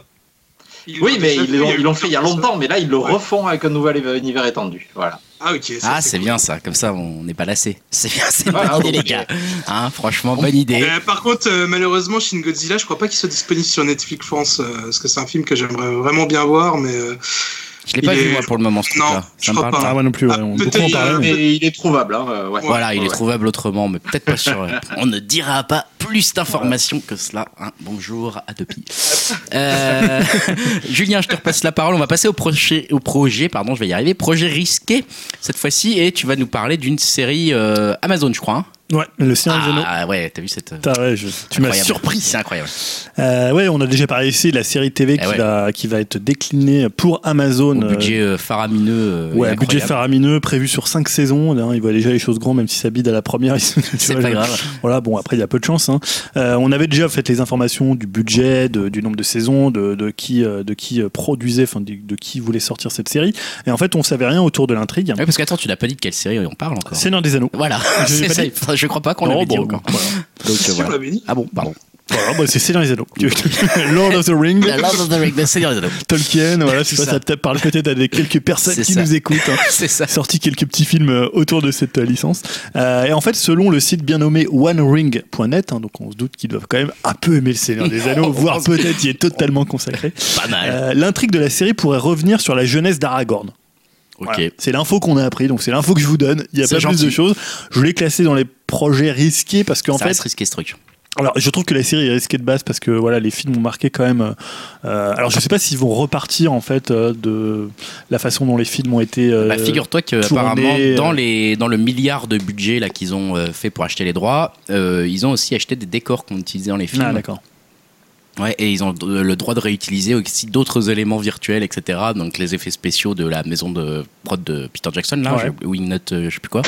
Ils, ont, ils, vont, ils vont avoir le droit de réutiliser des trucs comme ça. Donc euh, ça, ça fait partie du deal. Et il est question que Peter Jackson revienne faire peut-être même un petit tour sur le- la réalisation de certains épisodes. Et Alors, est-ce qu'on sait s'il y a des euh, acteurs qui- Parce que tu vois, là, en fait, ils vont. Donc, ça va être la jeunesse d'Aragorn. Aragorn, donc c'est. euh, C'est Euh, Viggo Mortensen. Ouais, mais voilà, donc il a dans le. Dans la, je sais plus, dans Il le a scénario, 117 ouais, ans, 90 ça. ans, ou c'est un plus. du Nadan, là, donc il est plus. Enfin, il vieillit moins que, C'est ça. que les, euh, les hommes euh, classiques, on va dire, les, Les dire, vrais, quoi, les. les hommes, quoi. Comme nous, quoi. Et euh, donc voilà, il- tu pourrais même te dire que s'ils font sur la jeunesse d'Aragorn, donc forcément il est amené à croiser euh, Il pourrait Elrond, croiser des- il des- pourrait croiser ouais, des comment, elfes ou Gan- des forcément Gandalf. Ouais. Euh, après, est-ce qu'ils reprendront les mêmes acteurs ou alors ils vont dire tiens, non, on fait un casting avec des Je pense acteurs beaucoup être- plus jeunes. Ouais, et puis beaucoup moins cher. Mais tu vois, par exemple, je veux dire, comment euh, Gandalf, il a pas forcément, tu vois, euh, Il en une- termes d'années, il Ouais. va pas tellement avoir changé entre Ah bah le moment où il rencontre Aragorn physiquement et Non, le je moment où crois il qu'il a déjà rencontre. 3000 ans, un truc comme ça. Enfin, là, les, les fans de, du Ouais, Seigneur des mais Anneaux, euh, euh, après, l'acteur qui fait Gandalf, il a quand même pris un sacré coup de vieux. et Je trouve que ça se ressentait dans le Hobbit. Et euh, même lui, il a dit que je crois qu'il allait arrêter euh, tous ces films-là, que ce soit les X-Men ou les Seigneurs des Anneaux, Ouais. parce qu'il se sentait un peu vieux quand même. Bon après dans le Seigneur des Anneaux, de toute façon tu lui mets, tu mets une, une barbe à un acteur et des cheveux blancs, un petit chapeau Ouais. canne, tu fais Vous ne Gandalf. passerez pas. Et tu fais You Should Not Pass et c'est bon quoi. Mais voilà, moi je trouve que c'est un peu risqué de. Voilà, de, de, de sorte. de- tu vois, c'est un peu la facilité de faire une préquelle, euh, de faire. Enfin. Ouais, préquelle. je sais pas. Après, il y a beaucoup de choses qui ont été écrites par Tolkien avant le Seigneur des Anneaux, ouais. après le Seigneur des Anneaux, autour du le Seigneur des Anneaux. Silmarion, etc. Voilà, tout ce Ouais, ça aurait euh, été plus intéressant qu'ils utilisent ça, en fait, je pense. mais- Mais Je pense qu'ils vont le faire quand même un peu, mais bon, enfin, on- verra. Mais c'est vrai que ce projet, je sais pas. hein. aussi, une chose qui est sûre, c'est euh, l'acteur qui jouait Gimli, euh, John, Ouais, John Rice, ouais. Ouais, ouais, Euh, ouais, lui, il a pas sa, sa langue dans sa poche et euh, il a clairement dit que le projet pour lui c'était vraiment Ouais, une grosse ouais. merde, qu'il voudrait parvenir. Donc lui, c'est sûr qu'il euh, voilà, on le Bon, verra. quand pas ils vont lui faire son chèque à plusieurs zéros, il va peut-être. Attends, Ah, c'est pas mal. Il va dire c'est pas, pas mal. mal, ça va, Ça c'est pas, c'est pas mal. C'est pas terrible, mais il y a quand même des bons Il y a des bons trucs, l'intention est là, ça va quoi. On continue avec les projets risqués et je repasse la parole à Elohim qui cette fois-ci j'en suis sûr en a deux. Euh, de quoi tu nous parles Elohim dans ces projets risqués? Euh, alors, il y a Pennyworth. Ce serait euh, basé sur les origines de Alfred, le majordome de Batman. Euh, alors, je sais pas pourquoi il s'obstine à faire, euh, On en comme on parlait foutre. avec Dim, des, des, des séries de super-héros sans super-héros Ouais, sur le passé. Des... C'est un peu étrange. L'origine Euh, voilà. du Alors- passant dans la rue, qui... enfin c'est Ouais. bizarre quoi.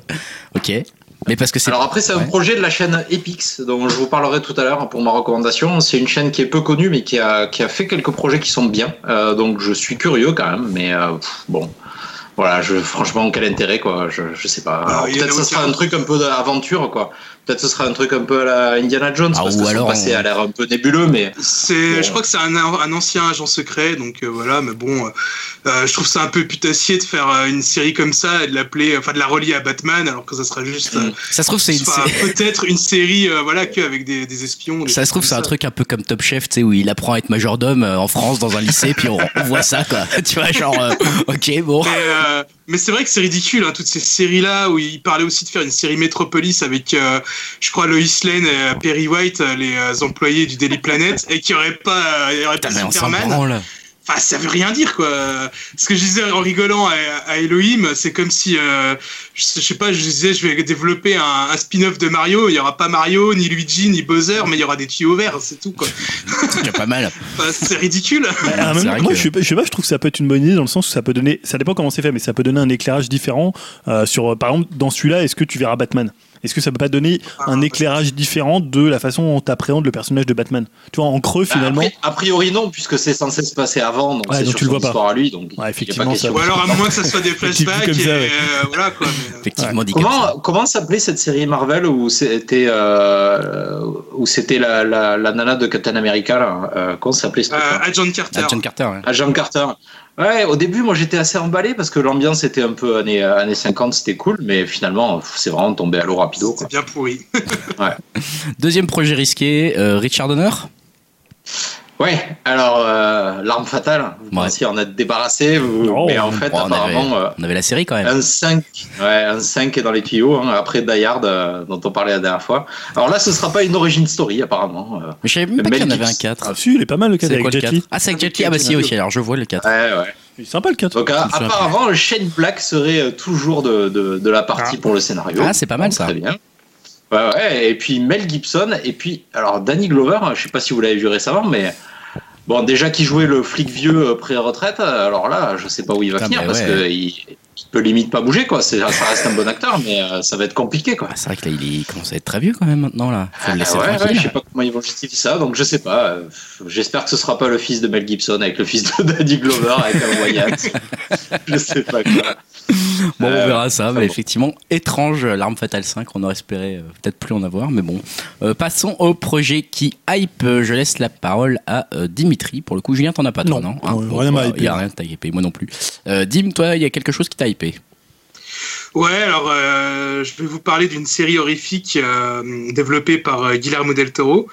Alors j'ai l'impression d'en parler une fois sur deux. euh, Ah, c'est un peu ce qu'on se disait. Je, je te cache Voilà, pas, ouais. je te cache pas que je me suis dit merde, ça se trouve c'est une vieille news. C'est pour ça que j'ai pas osé te Non, non, relancer pas du- directement sur sur ce Pas que du tu- tout, pas du tout. Ça vient juste de tomber. euh, mais bon, il y a encore du nouveau hein, pour euh, ce brave Guillermo del Toro. hein. Celui-ci euh, continue son, pat- son partenariat avec Netflix après euh, la série d'animation euh, Trollhunter, hein, avec euh, ce coup-ci une série d'horreur euh, du nom de Ten After Midnight. Alors, il s'agira euh, d'une série anthologique avec euh, à chaque épisode une histoire différente, hein, comme les contes de la crypte ou Master of Horror par exemple. Euh, et d'après l'annonce officielle, ce sont des histoires qui seront autant horribles que soph- sophistiquées. Del Toro sera le producteur exécutif. Il sélectionnera les histoires. il pourra en écrire et en réaliser aussi certaines. Et euh, je me dis que le mec a tellement de projets abandonnés qu'on devrait aussi retrouver euh, certaines idées recyclées. Et euh, je sens qu'il va bien se faire plaisir là-dessus. Par contre, il faudra être patient euh, car on n'a encore aucune news sur la date de sortie euh, de la série. Après, ce que je me disais aussi, c'est que euh, ça pouvait être euh, un bon exercice pour euh, ce que je vous avais expliqué la dernière fois, comme quoi euh, la Fox allait aussi lui laisser un label euh, Ouais. où il va pouvoir gérer ses propres films. hein. donc euh, voilà, ça va être un, un bon entraînement pour lui Ouais, c'est chez un, Netflix. c'est un bon petit labo, c'est, ça a l'air pas mal.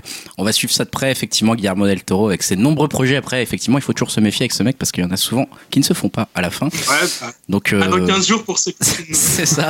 Elohim également. Alors là, tu as toute une série de projets qui te hype. Là, pour le coup, toi, c'est une semaine où tu as trouvé pas mal de petits trucs de, de, de qualité douteuse, on va dire, à la fois bonne et à la fois on vous laissera juger. Mais en tout cas, qui te hype, toi. c'est ça qui fait plaisir. Ouais, bon, ok. Alors, on commence avec les douteux. Euh, Il y a Prisoner of the Ghostland, qui est euh, le nouveau film de Sonotion, et c'est avec Nicolas Cage. Et, Voilà. euh, et juste le pitch m'a fait rêver. Alors déjà, outre le fait que c'est Nicolas Cage et Sonotion, mais euh, c'est euh, un criminel ultra violent qui, euh, qui va foutre la merde dans un monde fantastique pour retrouver une petite fille. Donc voilà, je vous laisse juger sur le pitch, mais moi en tout Voilà, cas ça m'a voilà. bien emballé. Euh, Voilà. ouais, ouais. Voilà. Hâte de voir voilà, sa coupe voilà. de cheveux. Je vais ensuite passer rapidement sur. euh, on a des nouvelles du nouveau film G.I. Joe. Je sais que vous attendiez Ah. tous des nouvelles. Ah, moi, je l'attends. Ah, c'est un des films Voilà. préférés de Dim, attends.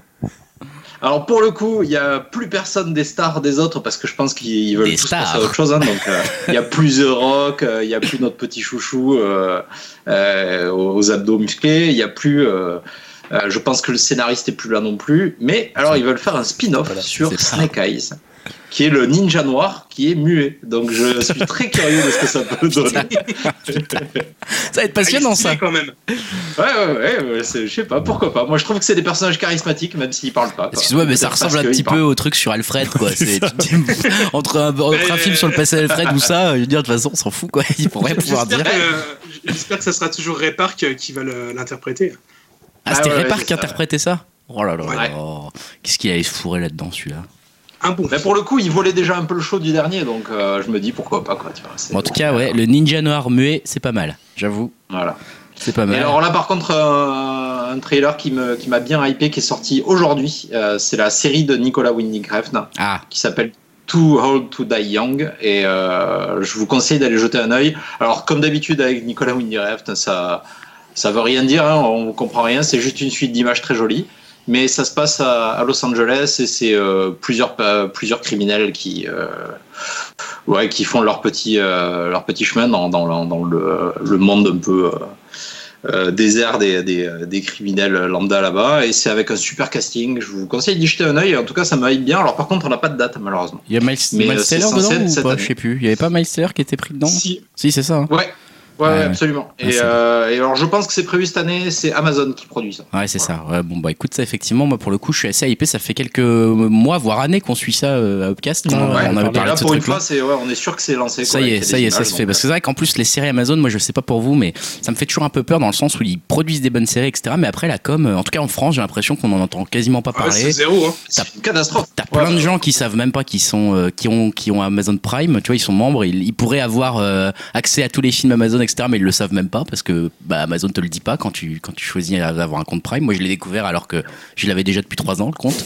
Donc, euh, tu vois, mais en fait, il y a rien qui est fait. Y a pas, tu reçois même pas un mail en disant tiens, ce mois-ci, si vous Ils voulez, ont, ils ont une super offre en plus. euh, Mais oui. Enfin, en tout cas, ils en ont pas beaucoup. Leur offre vidéo en général est nulle, mais l'offre série originale est vraiment cool. Mais c'est clair. Et ouais, et pour l'instant, ils- ouais, ils en Très, font rien. très. Ils en annulent, ils en annulent des biens. On se rappelle de Jean-Claude Van Johnson là. Ouais.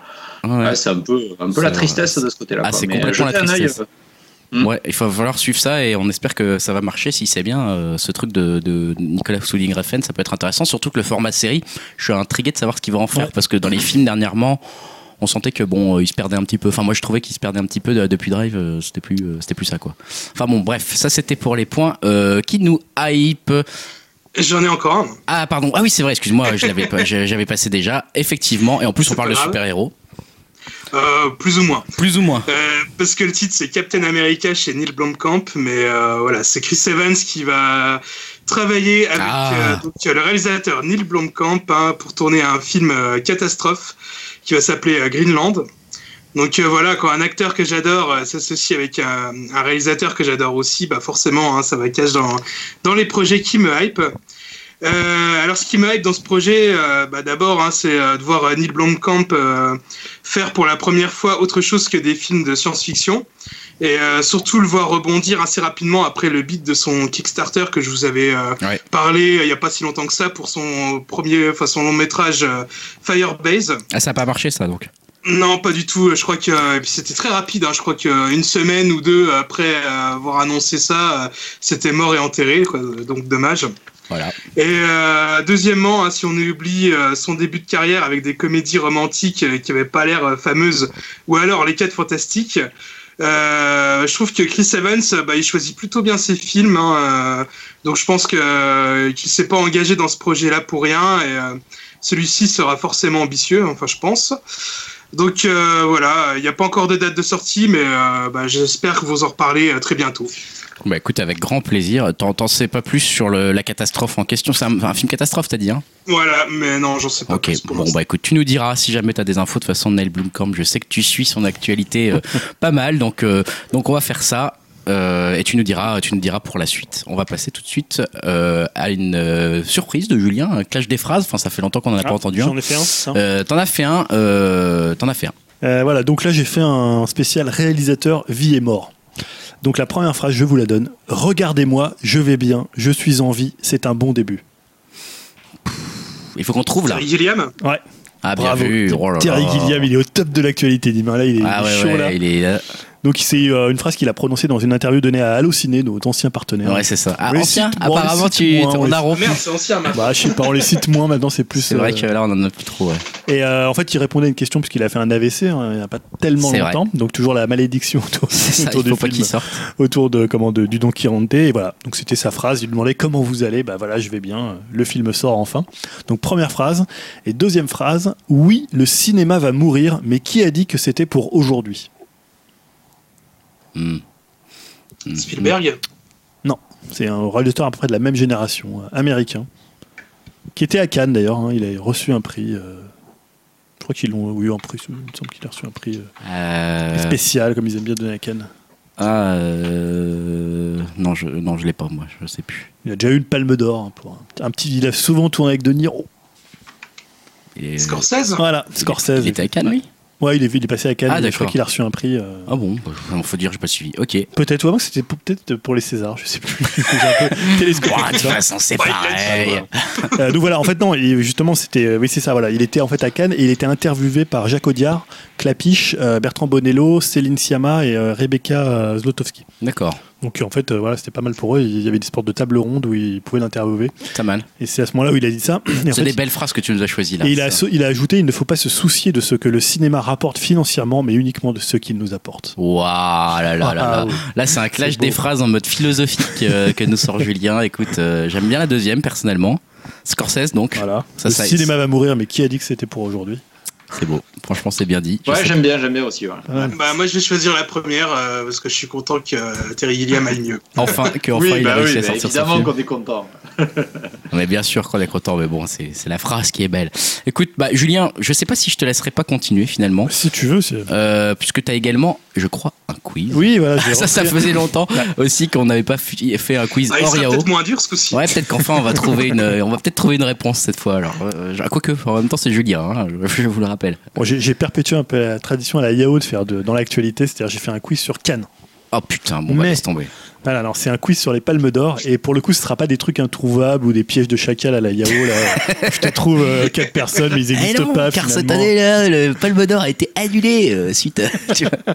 Suite à un canon qui a explosé, euh, tous les acteurs sont morts et Ah, n'ont pas pu décerner le prix du prix d'interprétation. Non donc là vous avez vu que la palme d'or avait été remise à Coréda, hein, donc ça va faire plaisir à Stan. Stan, ouais, qui doit être au On taquet. parle souvent de, de Coréda, mais en fait la question que je vais vous poser c'est est-ce que vous savez quelles sont les nations qui ont remporté le plus de palmes? Puisqu'en fait il y a eu 25 pays qui ont déjà été récompensés d'une palme d'or, là on est au 71 fes- 71e euh, festival de Cannes, et donc 25 pays ont déjà été honorés, mais quel est la- le numéro 1, le, le pays qui a remporté le plus de palmes? La. Belgique. Toi tu dirais la Belgique. Dim, tu, tu dirais- tu me sens inspiré ou pas? Je te sens très loin de la vérité. Ah ouais, ouais, moi aussi.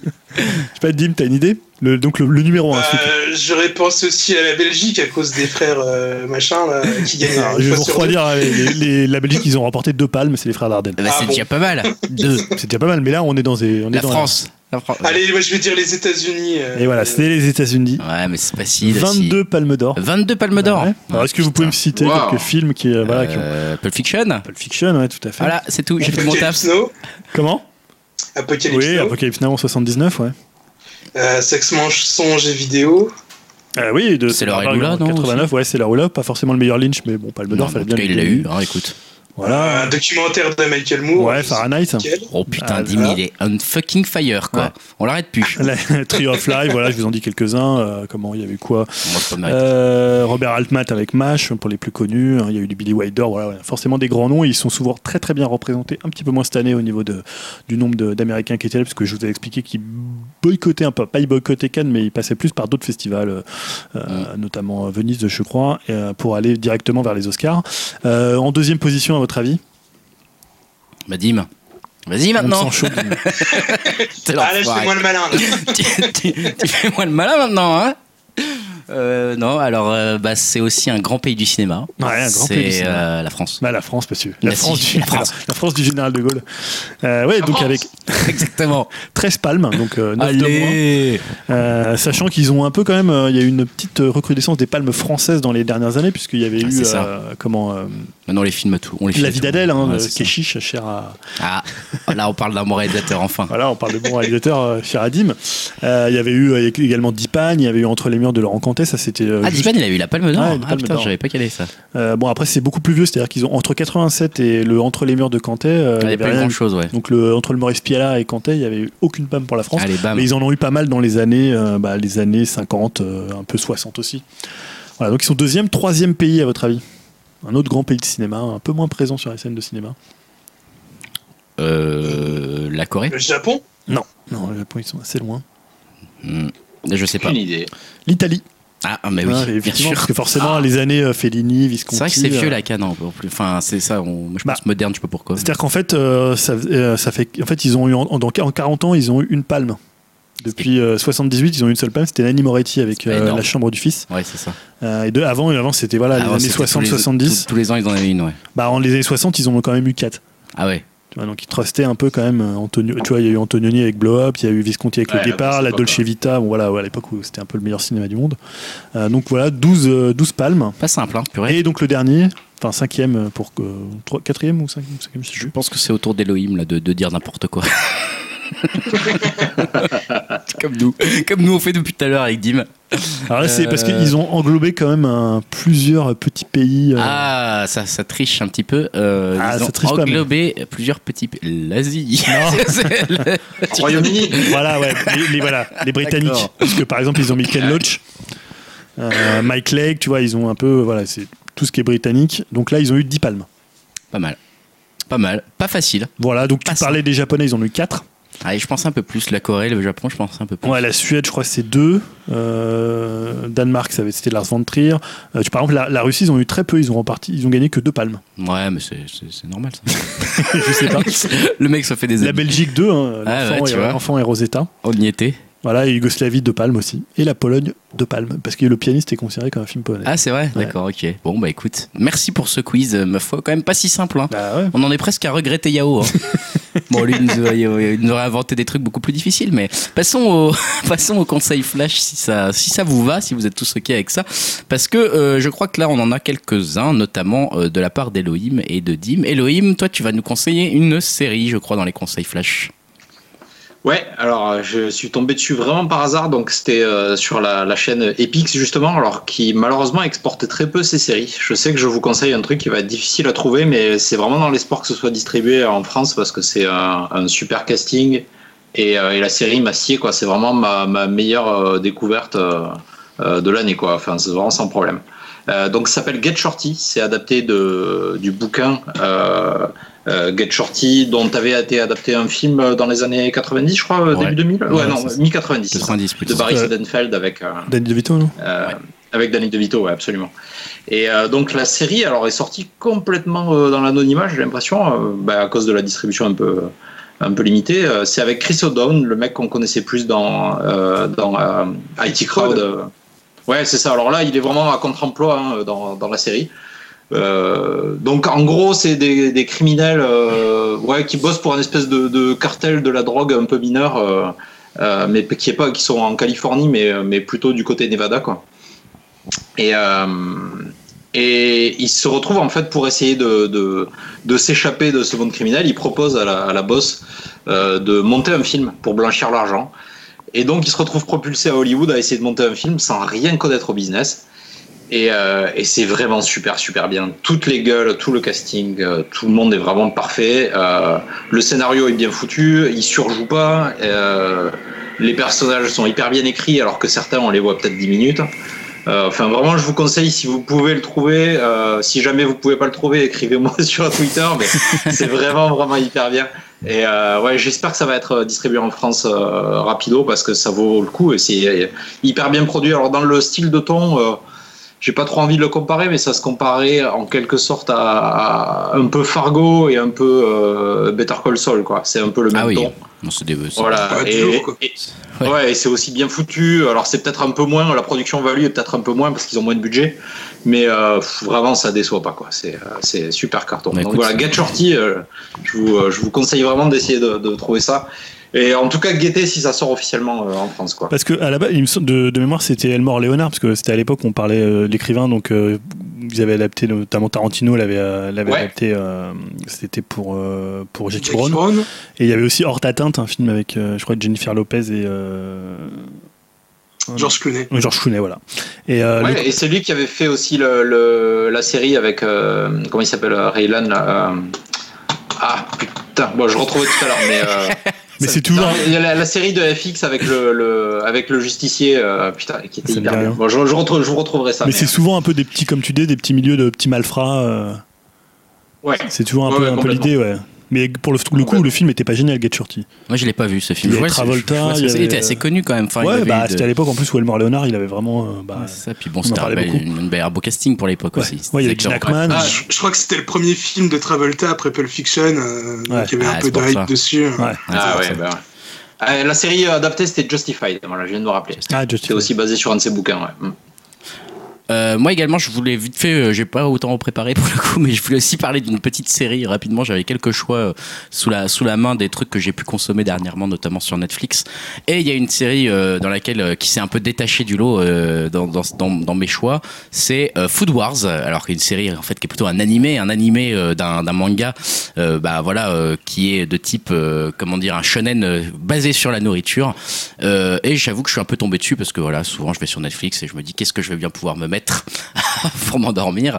Et, euh, et je sais que je suis pas le seul à avoir euh, regardé euh, Food Wars dans ce podcast puisque Dimitri également a, pu regarder Food Wars sur Netflix. Et en fait, sans jamais s'en être parlé, on est tombés tous les deux complètement accro de, de cet animé. en fait, pourquoi Parce que euh, animé donc sur la cuisine, sujet un peu étrange, mais euh, animé surtout complètement barré, complètement ridicule et qui prend les codes du shonen et qui les explose complètement. Donc bien sûr, c'est euh, un héros qui va apprendre euh, les codes de la cuisine, etc., qui va se révéler particulièrement doué, qui va avoir plusieurs ennemis de plus en plus forts à devoir battre. Et bien sûr, il y aura aucun problème pour les battre, etc. Bref, on reprend tous ces codes très habituels et on les applique au domaine de la cuisine. Sauf que là, tout est poussé à son paroxysme et que pour exprimer le plaisir de goûter la cuisine des, des- des différents héros, euh, les plus grandes métaphores visuelles sont utilisées. Donc c'est absolument génial puisque on a très régulièrement, je dirais à peu près toutes les 15 secondes, des nanas à moitié à poil qui se font euh, prendre plus ou moins par les plats qu'elles sont en train de manger tellement elles prennent du plaisir. J'arrive pas à visualiser. Ah non, mais c'est extrêmement. Par exemple, il y en a un moment, elle- il cuisine un poisson, euh, on va dire, et puis bah, euh, la nana qui va goûter ça, donc le, jury, tu vois, qui est normalement très réservé, etc., va se retrouver euh, en train de s'imaginer. Elle dit Ah, j'ai l'impression de nager dans une rivière avec un homme poisson qui me prendrait dans ses bras, qui me serrerait tellement fort, qu'il me réconforterait comme ça. Et donc, tu vois, juste parce qu'elle mange un pauvre poisson grillé, quoi. Et donc, et donc c'est tout le temps comme ça, c'est tout le temps dans l'exagération la plus totale de, l'impression que donne la, la, bouffe quand les gens vont la, vont la déguster. Et du coup, c'est hyper drôle parce qu'à chaque fois, tu te demandes, mais qu'est-ce qu'ils vont pouvoir me sortir comme truc pour exprimer le plaisir que va prendre le jury? Parce que, bien sûr, à chaque fois, notre, notre héros euh, passe en deuxième, tu vois. euh, Donc, t'as le premier qui fait goûter son plat et là, t'as tous les jurys qui sont, voilà, ils s'envolent et ils font le tour de la galaxie, etc. Ils adorent le truc. Et puis après, t'as le sien et tu te dis, mais qu'est-ce qu'ils vont nous inventer? Et c'est absolument euh, hilarant à chaque fois parce que ils surpassent complètement l'imagination, ils vont encore plus loin dans le délire et ils sortent des énormités euh, absolues pour montrer un petit peu la qualité du cuisinier. Et du coup, je trouve ça assez drôle, assez attachant et en même temps, ça respecte quand même encore les codes du shonen, même si ça, même si ça s'en moque. J'aime bien le côté, euh, quand même, moi je suis assez fan de, ces codes, de cet aspect très codifié du shonen, euh, avec la progression, les héros, etc. Ça fait presque jeu vidéo, quoi. T'as l'impression qu'ils montent en compétence et que t'as des, t'as des, des boss de plus en plus forts. Et, voilà, enfin bon, je voulais faire un petit clin d'œil à Food Wars qui est dispo sur Netflix, du coup, les deux premières saisons. Dim, je sais pas si t'as quelque chose à rajouter, toi, je sais que t'as, euh, tu as regardé aussi. Ouais, bah moi en fait, quand je, avant de, la, de commencer la série, j'avais un petit peu peur euh, que ça soit de la redite parce que des séries comme ça, il y en a déjà eu pas mal. Il y a eu euh, Le Petit Chef, qui est assez vieux, je crois, ouais. qui était diffusé au Club Dorothée. Il y a eu un manga sur le pain aussi. Euh, mais en fait, ça, ça va encore tellement plus loin dans les délires. euh, Enfin, ils il goûtent n'importe quel plat. ouais, voilà, comme tu disais, c'est super imagé. Et ce qui est vraiment marrant, par exemple, quand ils font des duels, à chaque fois, l'adversaire du héros, il choisit toujours des plats ultra élaborés, alors que lui, euh, il sait rester simple et il prend le, le petit plat, on va dire, traditionnel japonais euh, que tout le monde connaît, mais il le magnifie. Et, et par exemple, pareil, ouais, quand il le goûte, euh, il se retrouve, les personnages se retrouvent en enfance, à pleurer avec une musique complètement improbable. C'est, c'est what the fuck au possible. Ah, c'est génial. C'est totalement hilarant. extraordinaire et, et ça donne faim, par contre. c'est vrai que ça donne la fin. Donc, essayez de jeter un petit coup d'œil à Food Wars. Et puis, dernier conseil flash, ça sera. Euh, Badim, je te laisse la parole. Euh, sans surprise, c'est Deadpool. Deadpool 2 que tu as été voir. C'est vrai qu'on en a pas parlé, euh, mais c'est pas une erreur. hein. On s'est pas donné ce film-là à aller voir. Cette fois-ci, on t'a laissé y aller tout seul. Et donc, t'as aimé. bah, ouais, je l'ai- je l'ai pas loupé, effectivement. Et ouais, comme tu disais, sans surprise. hein. Si, on a aimé, si on a aimé le 1, on aimera forcément le 2. hein. C'est plus ou moins la même formule. Euh, chose étonnante, il y a quand même des passages beaucoup plus sérieux. Mais euh, c'est paradoxal car euh, les scènes d'humour dans le film vont peut-être encore plus loin dans la débilité et dans l'humour méta. D'ailleurs, ces deux éléments font que le film a peut-être la meilleure scène post-générique d'un film de super-héros jamais vu, quoi. Tout le monde le dit et je pense que c'est justifié. Euh, la promo du film, en plus d'être euh, d'être aussi très drôle euh, que le film en lui-même, je l'ai trouvé pas mal maline parce que il y a vraiment beaucoup de surprises, que ce soit dans les caméos, dans toute une partie de l'histoire qui n'a pas été dévoilée, qui sont vraiment présents dans le film. Et ça, ça m'a vraiment surpris plus d'une fois. J'étais vraiment très content par cet aspect-là. Euh, sinon, les acteurs s'amusent vraiment, vraiment, vraiment bien. hein. Ryan Reynolds en premier, euh, ça se voit euh, qu'il s'éclate avec ce rôle hein, et qu'il a pas mal participé à l'écriture aussi du perso. Et franchement, j'ai rarement vu une star de ciné avoir autant d'autodérision. Le mec, il aime vraiment bien se foutre de sa gueule et ça va assez loin. Et il aime bien aussi se foutre de sa carrière. Hein. Bon, après, sur sa carrière, il y a aussi de quoi faire et il en est bien conscient. Et il s'amuse beaucoup avec ça. C'est vraiment, c'est mortel. C'est trop drôle. Euh, j'ai adoré également les, deux nouveaux, euh, enfin gros personnages du film, euh, à savoir Cable et Domino, qui sont vraiment hyper cool. Ils marchent tout de suite à l'écran, malgré que les personnages ne soient pas trop développés, et ça, c'est un peu dommage. Et après, comme je disais, hein, le film marche pas mal comme le premier. C'est-à-dire, on va le voir vraiment pour, pour le fun et euh, bien se marrer. Après, si on enlève les blagues, le film, je trouve, ne raconte pas forcément grand-chose.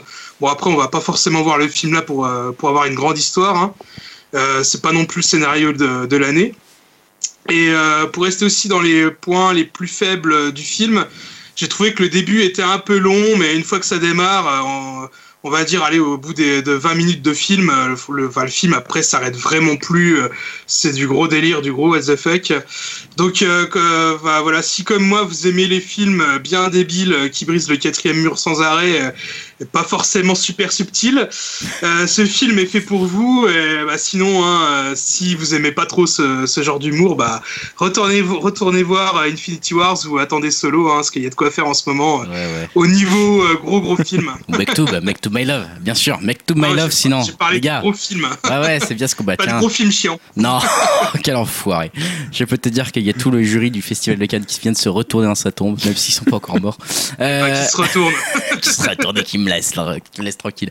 Bon, euh, on va par- on va finir là-dessus rapidement, peut-être sur les 15 prochains jours au ciné. Si ça vous va globalement, hein, vous me dites s'il y a des films dont vous voulez parler. Mais le 23 mai, sans surprise, Solo a été sélectionné bah, par Dimitri, bien sûr, et également par euh, Julien. Bah oui. euh, pour- avec Ah un oui, mouif Non, mais entre moi, je- parenthèses. Je suis quand même, euh, j'aime bien Star Wars, donc euh, j'irai le voir, mais un Ah, peu ouais. sans, sans entrain. Oh, les critiques, les, les retours critiques ne sont pas exceptionnels pour le moment, mais Dimitri dira c'est Euh, tant mieux, c'est c'est- Pas, normal. ex- pas exceptionnel euh, au Festival de Cannes. Euh, les revues américaines sont bien meilleures déjà. Et euh, je me suis un peu renseigné sur le film sans me spoiler. Euh, ce qui paraît, le film va avoir beaucoup d'éléments euh, de l'univers étendu. Euh, à tel point où je me demande si euh, les gens qui n'ont pas aimé, c'est peut-être euh, aussi du, du fait qu'ils Ils ont n'ont pas pas, compris, forcément euh, Ils ont tout pas compris. euh, Non, mais compris, dans-. Dim m'a dit que dans Sabre Laser Magazine, ils avaient adoré. Droid.com est très ça, positif sur. Oh putain. Bon, voilà, donc en tout cas, ça sort le 23 mai solo, donc demain. on hein, en reparlera. globalement. On en reparlera peut-être. Pas trop, on verra.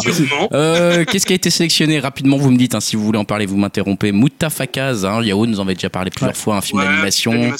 Culture hip-hop un petit peu, si j'ai bien compris. Sur la, enfin, sur la culture hip-hop Peut-être, je sais pas. Bon. tu me regardes, moi, comme si. Non, bah, je- bah, tu l'as mis dans ta sélection. Ah non, c'est Dim. c'est Dim et Elohim, pardon. C'est Dim et Elohim qui ont mis ça. Euh, non, c'est tiré d'une BD, euh, un peu action, aventure, il me semble. Euh, je j'ai pas trop vu les, la bonne annonce, mais euh, voilà, j'en ai entendu que euh, Ça, c'est pas mal, quoi. Bon, je soutiens le cinéma français euh, d'animation. ouais, ouais, ok, d'accord. Ça, ça, ça sera Ouais, ça a l'air très joli en tout cas. Et puis euh, Yao nous l'a bien vendu. là. Vrai qu'Yao en a beaucoup parlé. euh, et Julien, tu as parlé de Gueule d'Ange également le 23 mai. Ouais, je sais pas trop pourquoi, mais. ça Non, mais voilà, euh, c'est que- l'amour fou, quoi. Non, non, non, mais je trouve que Cotillard, quand elle est bien dirigée, elle peut être assez intéressante. Donc là, elle joue une mère un peu perdue qui va délaisser sa fille. Et, et justement, souvent, les enfants au cinéma, c'est un peu la, la plaie. hein, quand tu Ah, vois ça. un enfant, ils jouent comme des manches. Et là, la, la petite gamine a l'air de jouer vraiment très, très bien. Ça, c'est pas Euh. C'était en sélection un certain regard. Je sais pas trop si le film a reçu des bons retours. hein. Ça a pas l'air hyper finaux quand tu vois la bande-annonce. Mais voilà, pour Marion Cotillard. et, mais voilà, c'est euh, c'est pour un peu contrebalancer euh, le, le Star Wars. euh, voilà. Le solo. Il n'y a pas grand chose, franchement. Non, il n'y a pas grand chose. C'est pareil pour le 30 Ah, Il y mai. a quand même un Star Wars. non? Oui, oui, oui, oui.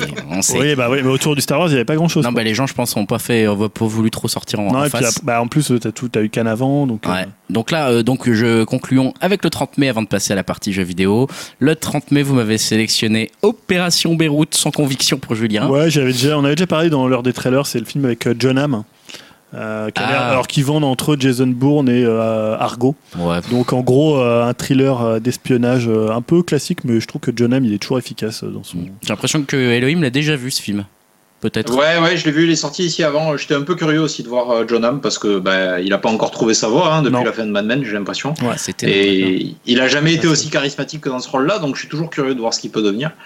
Euh, pour le coup, euh, ouais, j'ai trouvé le film alors déjà vraiment uni- unilatéral au niveau de la vision de- du conflit là-bas, quoi. C'est euh, c'est très, très très américain. Mais bon, ça à la limite, ça m'a ça m'a pas trop étonné. Vont pas se faire chier. après, ouais, ça manque un peu de rythme, mais, mais l'ambiance est pas mal, c'est pas trop mal filmé. voilà, bon, ouais, je sais pas. C'est moyen. si, quoi. si vous avez une carte ciné euh, illimitée, allez-y. Moi, je regarde un peu ma place. quand même. Si vous trouvez une place dans la rue, Bon, voilà quoi.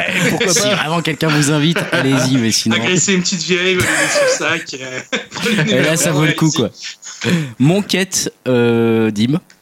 Alors. euh, ouais, sais pas alors ce que euh, à la base, à la base j'étais Ah. un, un petit peu hypé parce que j'aime beaucoup François Dama- Damiens euh, euh, pour ses caméras cachées.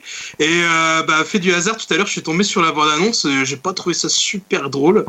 Euh, donc je sais pas. J'espère que les meilleures caméras cachées seront dans le film. Euh, Enfin, en tout cas, je sais pas si vous aimiez bien à l'époque euh, où il, faisait ces, ces sketchs-là, mais euh, moi, ça me faisait mourir de rire. et j'a- J'adore cet acteur, il me fait vraiment marrer, quoi. En fait là t'as pas l'impression que ça soit vrai- que c'est des caméras cachées en fait. Bah ouais, dans la c'est ça, bande-annonce, c'est peut-être parce que c'est filmé façon cinéma. Ouais. Mais euh, on retrouve pas l'esprit ouais, des caméras cachées. euh, Il y en avait certaines, elles étaient mortelles quoi. Quand il faisait le tatoueur ou euh, Ouais, qui passait dans une baraque à frites, qui mettait la, la saucisse sous ses bras ou des choses comme ça, ça me faisait mourir de rire.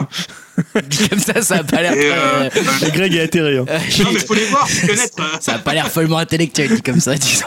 Non, mais il a, il, a, il a un bon humour. Ouais, Franchement, il a un gros Oui, talent. Voilà, faut, comique, faut, hein. Ouais, non, je suis assez d'accord. voir ces caméras cachées, c'est énorme. Et donc mais- c'est un film en caméra cachée, hein, c'est ça là concrètement? Voilà, un peu comme avait fait euh, Sacha Baron Cohen avec Borat, mais Ouais.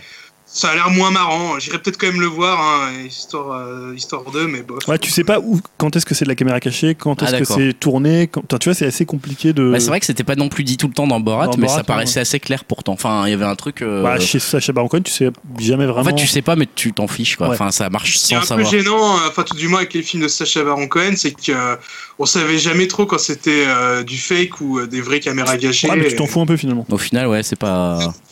Peut-être que Ouais, c'est mieux pas. en fait, ça va peut-être être Ouais. bien hein, à voir. En tout cas, ça sort le 30 mai, Enquête, film de François Damiens et avec François Damiens, du coup, j'imagine, et des inconnus. Voilà, euh, qui va conclure notre partie euh, de divertissement et on va tout de suite passer à la partie jeux vidéo.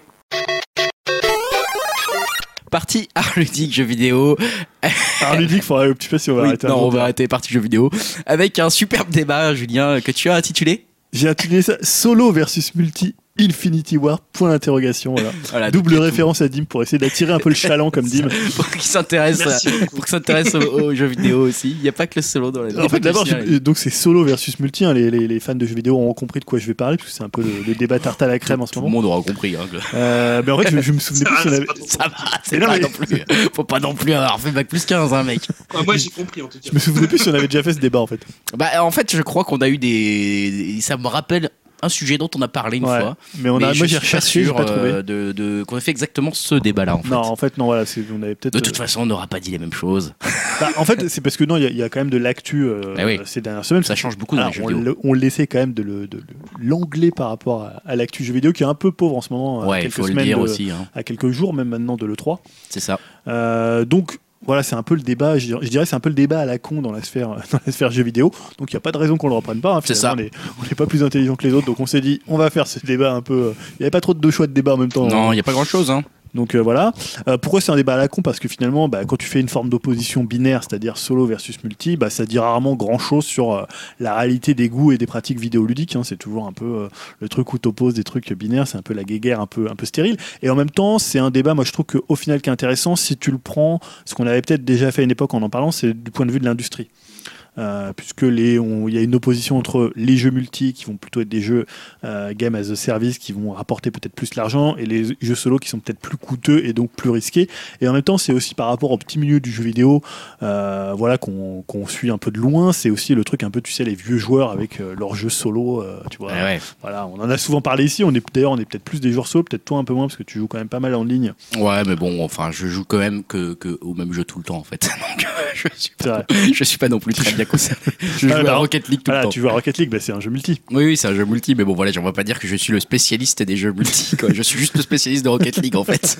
C'est Bah, tout. ce qui fait que t'es un peu plus spécialiste que nous qui jouons assez rarement à ce niveau. Quand même, t'as Dim, il joue à Star Wars. Dim, il est, il est, il est devenu pas mal euh, jeu, jeu multi, hein, Dim, hein, quand même. Ouais, ces derniers temps, c'est vrai que j'y joue beaucoup. Ouais, ouais, ouais, ouais. Et donc ça montre bien que c'est un peu une opposition à la con puisque on a l'exemple qu'on fait à la fois des jeux solo et des jeux multi et qu'il n'y a Ouais, pas bah, forcément une opposition. Alors pour resituer un peu le contexte, c'est vrai que ces dernières années on a beaucoup parlé du succès des jeux multi, euh, voire en fait des modes multi dans des jeux qui euh, bah, donnaient encore la part belle aux campagnes solo scénarisées. Euh, bah, le succès, on va dire que le succès massif des jeux uniquement multi euh, qui sont un peu des games as a service, bah, on a euh, Destiny, Overwatch et tout récemment les jeux. Finalement, les jeux qui amènent un peu ce débat, c'est surtout PUBG Ah là là, et ouais. Fortnite. Comment on appelle ça, là, déjà, les jeux de. euh, je sais plus. Battle. Royale. Battle Ouais, Royale. les Battle ça. Royale games, hein, puisque on va voir que d'autres jeux un peu plus anciens et qui marchent tout autant vont faire du, du Battle Royale, alors que euh, comment Greg se met un peu à la cool. hein, il est- Je suis en train de m'allonger tranquillement sur ce petit canapé. voilà. hein. Oui, oui, j'ai entendu Battle Royale euh, va être adapté. Enfin, le, le mode Battle Royale va être adapté un peu à Ouais, pour Call les of jeux, quoi, notamment. hein. Et euh, bah, l'autre catégorie, c'est en fait les jeux solo euh, qui ont développé finalement euh, plus que nature des parties multi. On pense à Call of Duty, on pense forcément à GTA, on en avait déjà Ouais, parlé ouais. à l'époque. Un gros maintenant pan de, de jeux multi, si bien que c'est tout ce qui rapporte de l'argent à, à Rockstar et à Tech2, c'est vraiment la partie, la partie multi. Euh, voilà, donc dans une industrie, quand on a un genre une pratique jeu vidéo qui a du succès, bah, on la duplique à l'infini. C'est un peu la, la voilà, en ce moment les Battle Royale, tout le monde fait, euh, fait des Battle Royale. Euh, et bah surtout, on pense qu'elle écrase tous les anciens pans du jeu vidéo. C'est-à-dire qu'à un moment, si les jeux multimarches, bon, on dit ça se fait au détriment des jeux solo. C'est ce que je disais euh, dans, voilà, pour le, le côté un peu binaire de, de, de la réflexion. Euh, finalement, on a eu ça aussi dans le monde ouvert. À un moment, on a dit bah, le monde ouvert, ça arrive, ça va complètement renverser tous les jeux linéaires classiques auxquels on jouait dans la génération d'avant. Pour le coup, c'est pas forcément uniquement le cas. Il y a, il y a des jeux qui sont encore euh, très très très très linéaires et euh, pas forcément ouverts. Donc finalement, ça peut cohabiter euh, cohabiter que ça. Euh, voilà, donc s'il y a un succès massif des jeux multi, ça veut forcément dire ralentissement des ventes de jeux solo. Or, encore une fois, c'est pas du tout le cas, puisque euh, des jeux comme Zelda, on en avait parlé l'année dernière, de Mm. Horizon Zero Dawn, Mario Odyssey et là tout dernièrement God of War qui euh, a fait la. En fait, c'est la meilleure vente d'une exclusivité PS4 euh, Ah ouais? voilà, depuis le lancement de la machine. Donc Ah plus ouais. que euh, Uncharted 4, D'accord. plus que Horizon Zero Dawn, puisque en 3 jours, il a fait 3,1 million de, de ventes. Putain, c'est énorme. Donc euh, vraiment gros gros succès. Donc on voit que finalement tu peux avoir des jeux d'un côté multi qui cartonnent comme Fortnite Ouais. où tout le monde fait des danses de Fortnite même maintenant dans le football et euh, des jeux comme God of War qui cartonnent également. Et voilà, depuis un ou deux ans, cet affrontement, il a été alimenté par les acteurs de l'industrie. C'est peut-être le côté finalement le plus intéressant. On a eu Ubisoft à l'époque par rapport aux jeux solo qui déclarait, bah en fait, ils voulaient plus trop faire des, des scénarios dans les jeux vidéo. Alors tout le monde s'est un peu moqué, foutu de leur gueule. Ils ont, bah, vous en faisiez pas trop avant. Ou, C'est ça. Finalement, c'est pas plus mal. Parce que ça va changer ils étaient très mauvais. Mais en fait, c'était plus l'idée pour eux de dire bah, on fait du bac à sable. Et Ouais. dans ce bac à sable, les joueurs, bah, ils s'inventent des histoires entre eux. Euh, ils font leur propre histoire, ils font leur propre scénario, ils vivent leurs propres expériences. Et on n'est plus dans un truc où on prend le joueur par la main, on lui laisse vivre sa propre expérience. Donc, euh, c'est un peu ce qui se passe dans plein de jeux, euh, Mhm. tu vois, à monde ouvert, à monde persistant, en multi. Voilà, c'est finalement pas tellement, pas tellement une, une nouveauté. Euh, et bah, on se souvient aussi, des, on en avait parlé ici, c'est peut-être aussi pour ça qu'on avait fait un débat à l'époque sur les déclarations de Phil Spencer. Euh, en plein succès, c'était un peu à l'époque le gros succès de Zelda et d'Horizon Zero Dawn, qui avait dit en fait, euh, presque en commettant un crime de lèse-majesté, euh, en déclarant que les jeux solo, bah, ils avaient plus le même impact qu'avant, Ouais. et que s'ils se vendaient très bien euh, au lancement, ils pouvaient pas capitaliser euh, sur la durée euh, comme le font les jeux services. Parce que c'était un peu le débat ici. euh, bon, je sais que les, les déclarations de Spencer à l'époque, ça avait été beaucoup critiqué, mais en fait, c'est plus une position de quelqu'un qui bosse dans l'industrie et qui sait que quand tu joues un, tu joues un jeu, un jeu solo, si tu en vends pas tout de suite dès le lancement, ton jeu il est mort. Ce qu'on peut critiquer de Phil Spencer, c'est de l'avoir dit, mais le problème, c'est qu'il a pas vraiment dit un truc faux, en fait. Enfin, c'est qu'il a juste euh, établi un fait en disant, Ouais. bah voilà, maintenant les jeux, euh, les games as a service, comme tu dis, bah, c'est un peu ça qui fait concrètement les chiffres d'affaires Ouais. des, des entreprises, quoi. Bah, c'est surtout au fait que maintenant la- la- le principe de l'industrie du jeu vidéo c'est d'essayer de capter le joueur. Eh bah oui, capter le ça. joueur sur la durée, c'est-à-dire tu lui mets un monde ouvert, un monde persistant, Bah, tu lui mets typiquement GTA, voilà. Tu peut- lui mets des DLC, tu lui mets des microtransactions, tu lui mets en fait tu lui vends parce que maintenant tu peux plus financer un jeu seulement sur les 60 euros que tu vas dépenser, hormis si tu en vends euh, 3, 4, 5, 6, 7 millions. Mais on a vu ces derniers temps des jeux comme Prey, des jeux comme Dishonored qui galèrent beaucoup plus bah, à avoir du succès parce qu'ils se vendent beaucoup moins que Ah ouais. euh, des grosses licences qui sont installées. Donc c'est aussi un problème. Si tu rates un jeu solo, tu as peu de chances de réussir à le relancer parce que ton jeu il va tout de suite dégringoler à 20 euros et euh, finalement là ta marge. euh, voilà. Donc c'est vrai que le alors que le jeu finalement tu peux sortir un mode battle royale tu vois Mm. même PUBG finalement c'est au moment où ils ont sorti leur mode battle royale qu'ils ont cartonné Complètement, ouais. alors qu'avant finalement c'était un jeu dont on parlait euh, quand même assez peu donc ça, peut, ça veut dire que tu peux complètement le réinventer et, euh, et en faire un succès. Euh, voilà, comme on est dans un débat d'actualité, il y a évidemment une actualité autour de ce débat. En plus des grosses ventes, dans parler d'un jeu comme, euh, comme God of War, c'est la confirmation que Call of Duty Black Ops 4 euh, n'aura pas de campagne solo. Et ils vont en fait se concentrer uniquement sur les modes multijoueurs et sur un mode Battle Royale. Voilà. Tiens donc. Et c'est assez marrant parce que le boss de, de Triarch, donc là qui va développer le, le- le Black Ops 4, il disait en fait au lancement de la licence Call of Duty, 10% de nos joueurs s'attardaient sur le mode multijoueur compétitif. Aujourd'hui, c'est plutôt de l'ordre de 90%. Oh la vache. Donc en fait, ça s'est complètement inversé. Mais y avait, ils avaient pas déjà fait un peu un truc comme ça? Ils avaient pas fait, genre, on a, ils avaient pas déjà arrêté de faire un mode solo, puis ils y étaient retournés, Ouais, ouais. puis, et puis ils réarrêtent maintenant. Alors c'est marrant parce que le dernier qu'ils ont sorti, ils ont essayé vraiment d'être, tu sais, celui avec, euh, je crois, Kevin Spacey ou peut-être celui d'avant, où ils avaient vraiment essayé Oui, de mettre, ça, ouais. ou même celui d'avant, ils avaient fait beaucoup de pubs autour de la campagne solo. C'est ça, ouais, ouais, c'est ça. Alors que là, en fait, et le jeu a pas tellement bien marché pour un Call of. Hmm. Donc là, ils se sont dit, bah, faut retourner complètement sur le multi. Faut faire, euh, faut Ouais. faire du. euh, Comme bah, quoi du le marché a parlé aussi, hein, finalement. C'est- Ils ont, ils ont retenté le solo, ils l'ont remis en avant, puis finalement ça n'a pas pris plus que ça, donc ils Ouais. reviennent vers le multi maintenant. 90, hein, Ouais. donc tu Maintenant, disais que- alors ouais, 90. c'était le truc qu'ils donnaient, alors qu'avant, euh, c'est vrai que les gens. que- Alors que c'est un jeu plutôt grande conso, enfin tu vois, c'est vraiment Ouais. pour le coup les non-joueurs presque qui achètent du Call of, enfin des, des joueurs très occasionnels, on va dire. Après, je pense qu'à un moment donné où ça cartonnait vraiment énormément, je pense qu'ils avaient un peu un ratio assez similaire. C'est-à-dire, tu as des gens qui faisaient que la campagne solo. Ouais. Tu vois, c'était un peu le blockbuster que tu achetais, Oui, tu le ça. mettais, tu faisais tes 7-8 heures dessus et tu rangeais. Et les gens qui jouaient uniquement euh, en ligne, qui étaient qui jouaient à- qu'à ça à l'année, tu vois, comme des gens jouent qu'à FIFA, à GTA, voilà. Maintenant, il y a Ouais. des jeux qui peuvent faire un an. Euh, voir plus, ouais. voire clairement. plus, ouais, où des gens jouent qu'à ça. c'est- Ça, c'est un autre problème, on en parlera aussi. Donc, autre news, c'est une étude statistique d'un site qui s'appelle euh, True Achievement, en fait, euh, qui est assez proche de, de Xbox et de Microsoft. Donc, ils ont fait une étude uniquement sur la partie Xbox. Et en fait, ils ont observé le rapport entre les joueurs et les modes solo des gros jeux Xbox, grâce en fait au succès des Ouais, tout simplement, ouais. donc après, ils font euh, une espèce de, de calcul pour voir euh, finalement les jeux qui sont euh, les, plus, les plus terminés.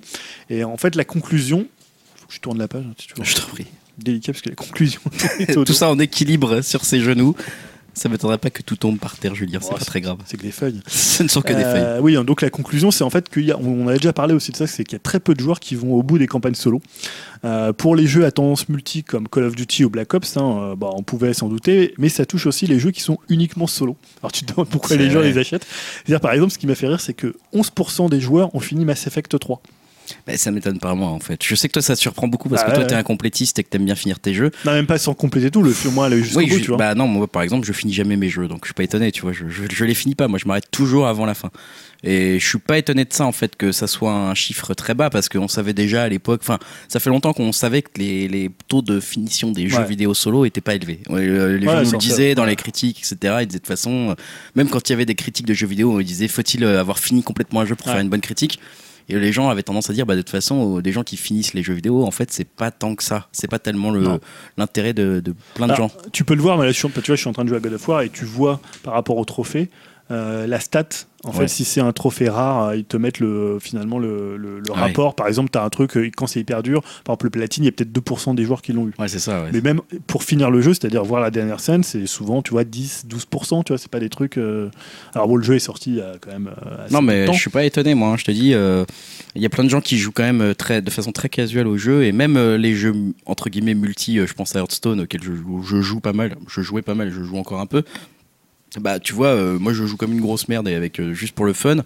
Et euh, j'arrive à un niveau où à la fin, ils nous disent euh, Oui, vous faites partie des 2% des gens les mieux classés, etc. Alors que. tu vois, je, enfin, j'ai pas l'impression d'être bon Ouais. du tout et je joue pas bien, quoi. Tu joues beaucoup quand même. Bah, je jouais beaucoup maintenant, Ouais. mais pff, en fait, ça va très vite d'arriver dans ces pourcentages de gens qui jouent un peu plus que les autres. Donc, je suis pas étonné qu'une très grande majorité ne finisse pas les jeux ou n'aille pas très très loin. Ouais. Donc, en fait, pour résumer, on a un peu les gros jeux solo qui se vendent, mais que les joueurs finissent pas. Et on a d'un côté les jeux multi, un game as service qui sont joués. Mais ce qui est marrant, c'est que souvent, moi, je- j'entendais des gens quand tu vois, il y a pas, par exemple, il y a pas de camp- peut-être c'est un peu moins le cas maintenant, mais il y a encore 2-3 ans, quand il n'y a pas de campagne solo dans un jeu euh, multi, les gens disent ah pourquoi il n'y a Ouais. pas de campagne solo dans Call peu, of, ouais. pourquoi il n'y en a pas dans le Battle, euh, Battlefield? Et on a vu pour Star Wars Battlefront, là, le premier où les gens avaient gueulé parce qu'il n'y a pas de campagne solo. Donc ils en ont mis une dans le deuxième. Mais apparemment, elle n'est pas géniale, donc souvent, c'est des trucs qui sont un peu bâclés. euh. Donc Mm. c'est un peu la situation. Si, elle est quand même plutôt pas mal, mais bon. J'allais dire, ah, Ah, c'est vrai que oui, Dim, t'avais bien aimé, oui. ça m'étonnerait que Jim dise ouais, là, quand même. J'allais dire, attendez. non, en plus, je, je, pense- je crois qu'elle avait eu plutôt des bons retours, euh, peut-être plus Ah, au que- niveau de l'histoire, elle Je crois qu'elle elle fait avancer l'histoire et tout. Ouais, mais ouais, elle est c'est vrai Ouais, bien sûr.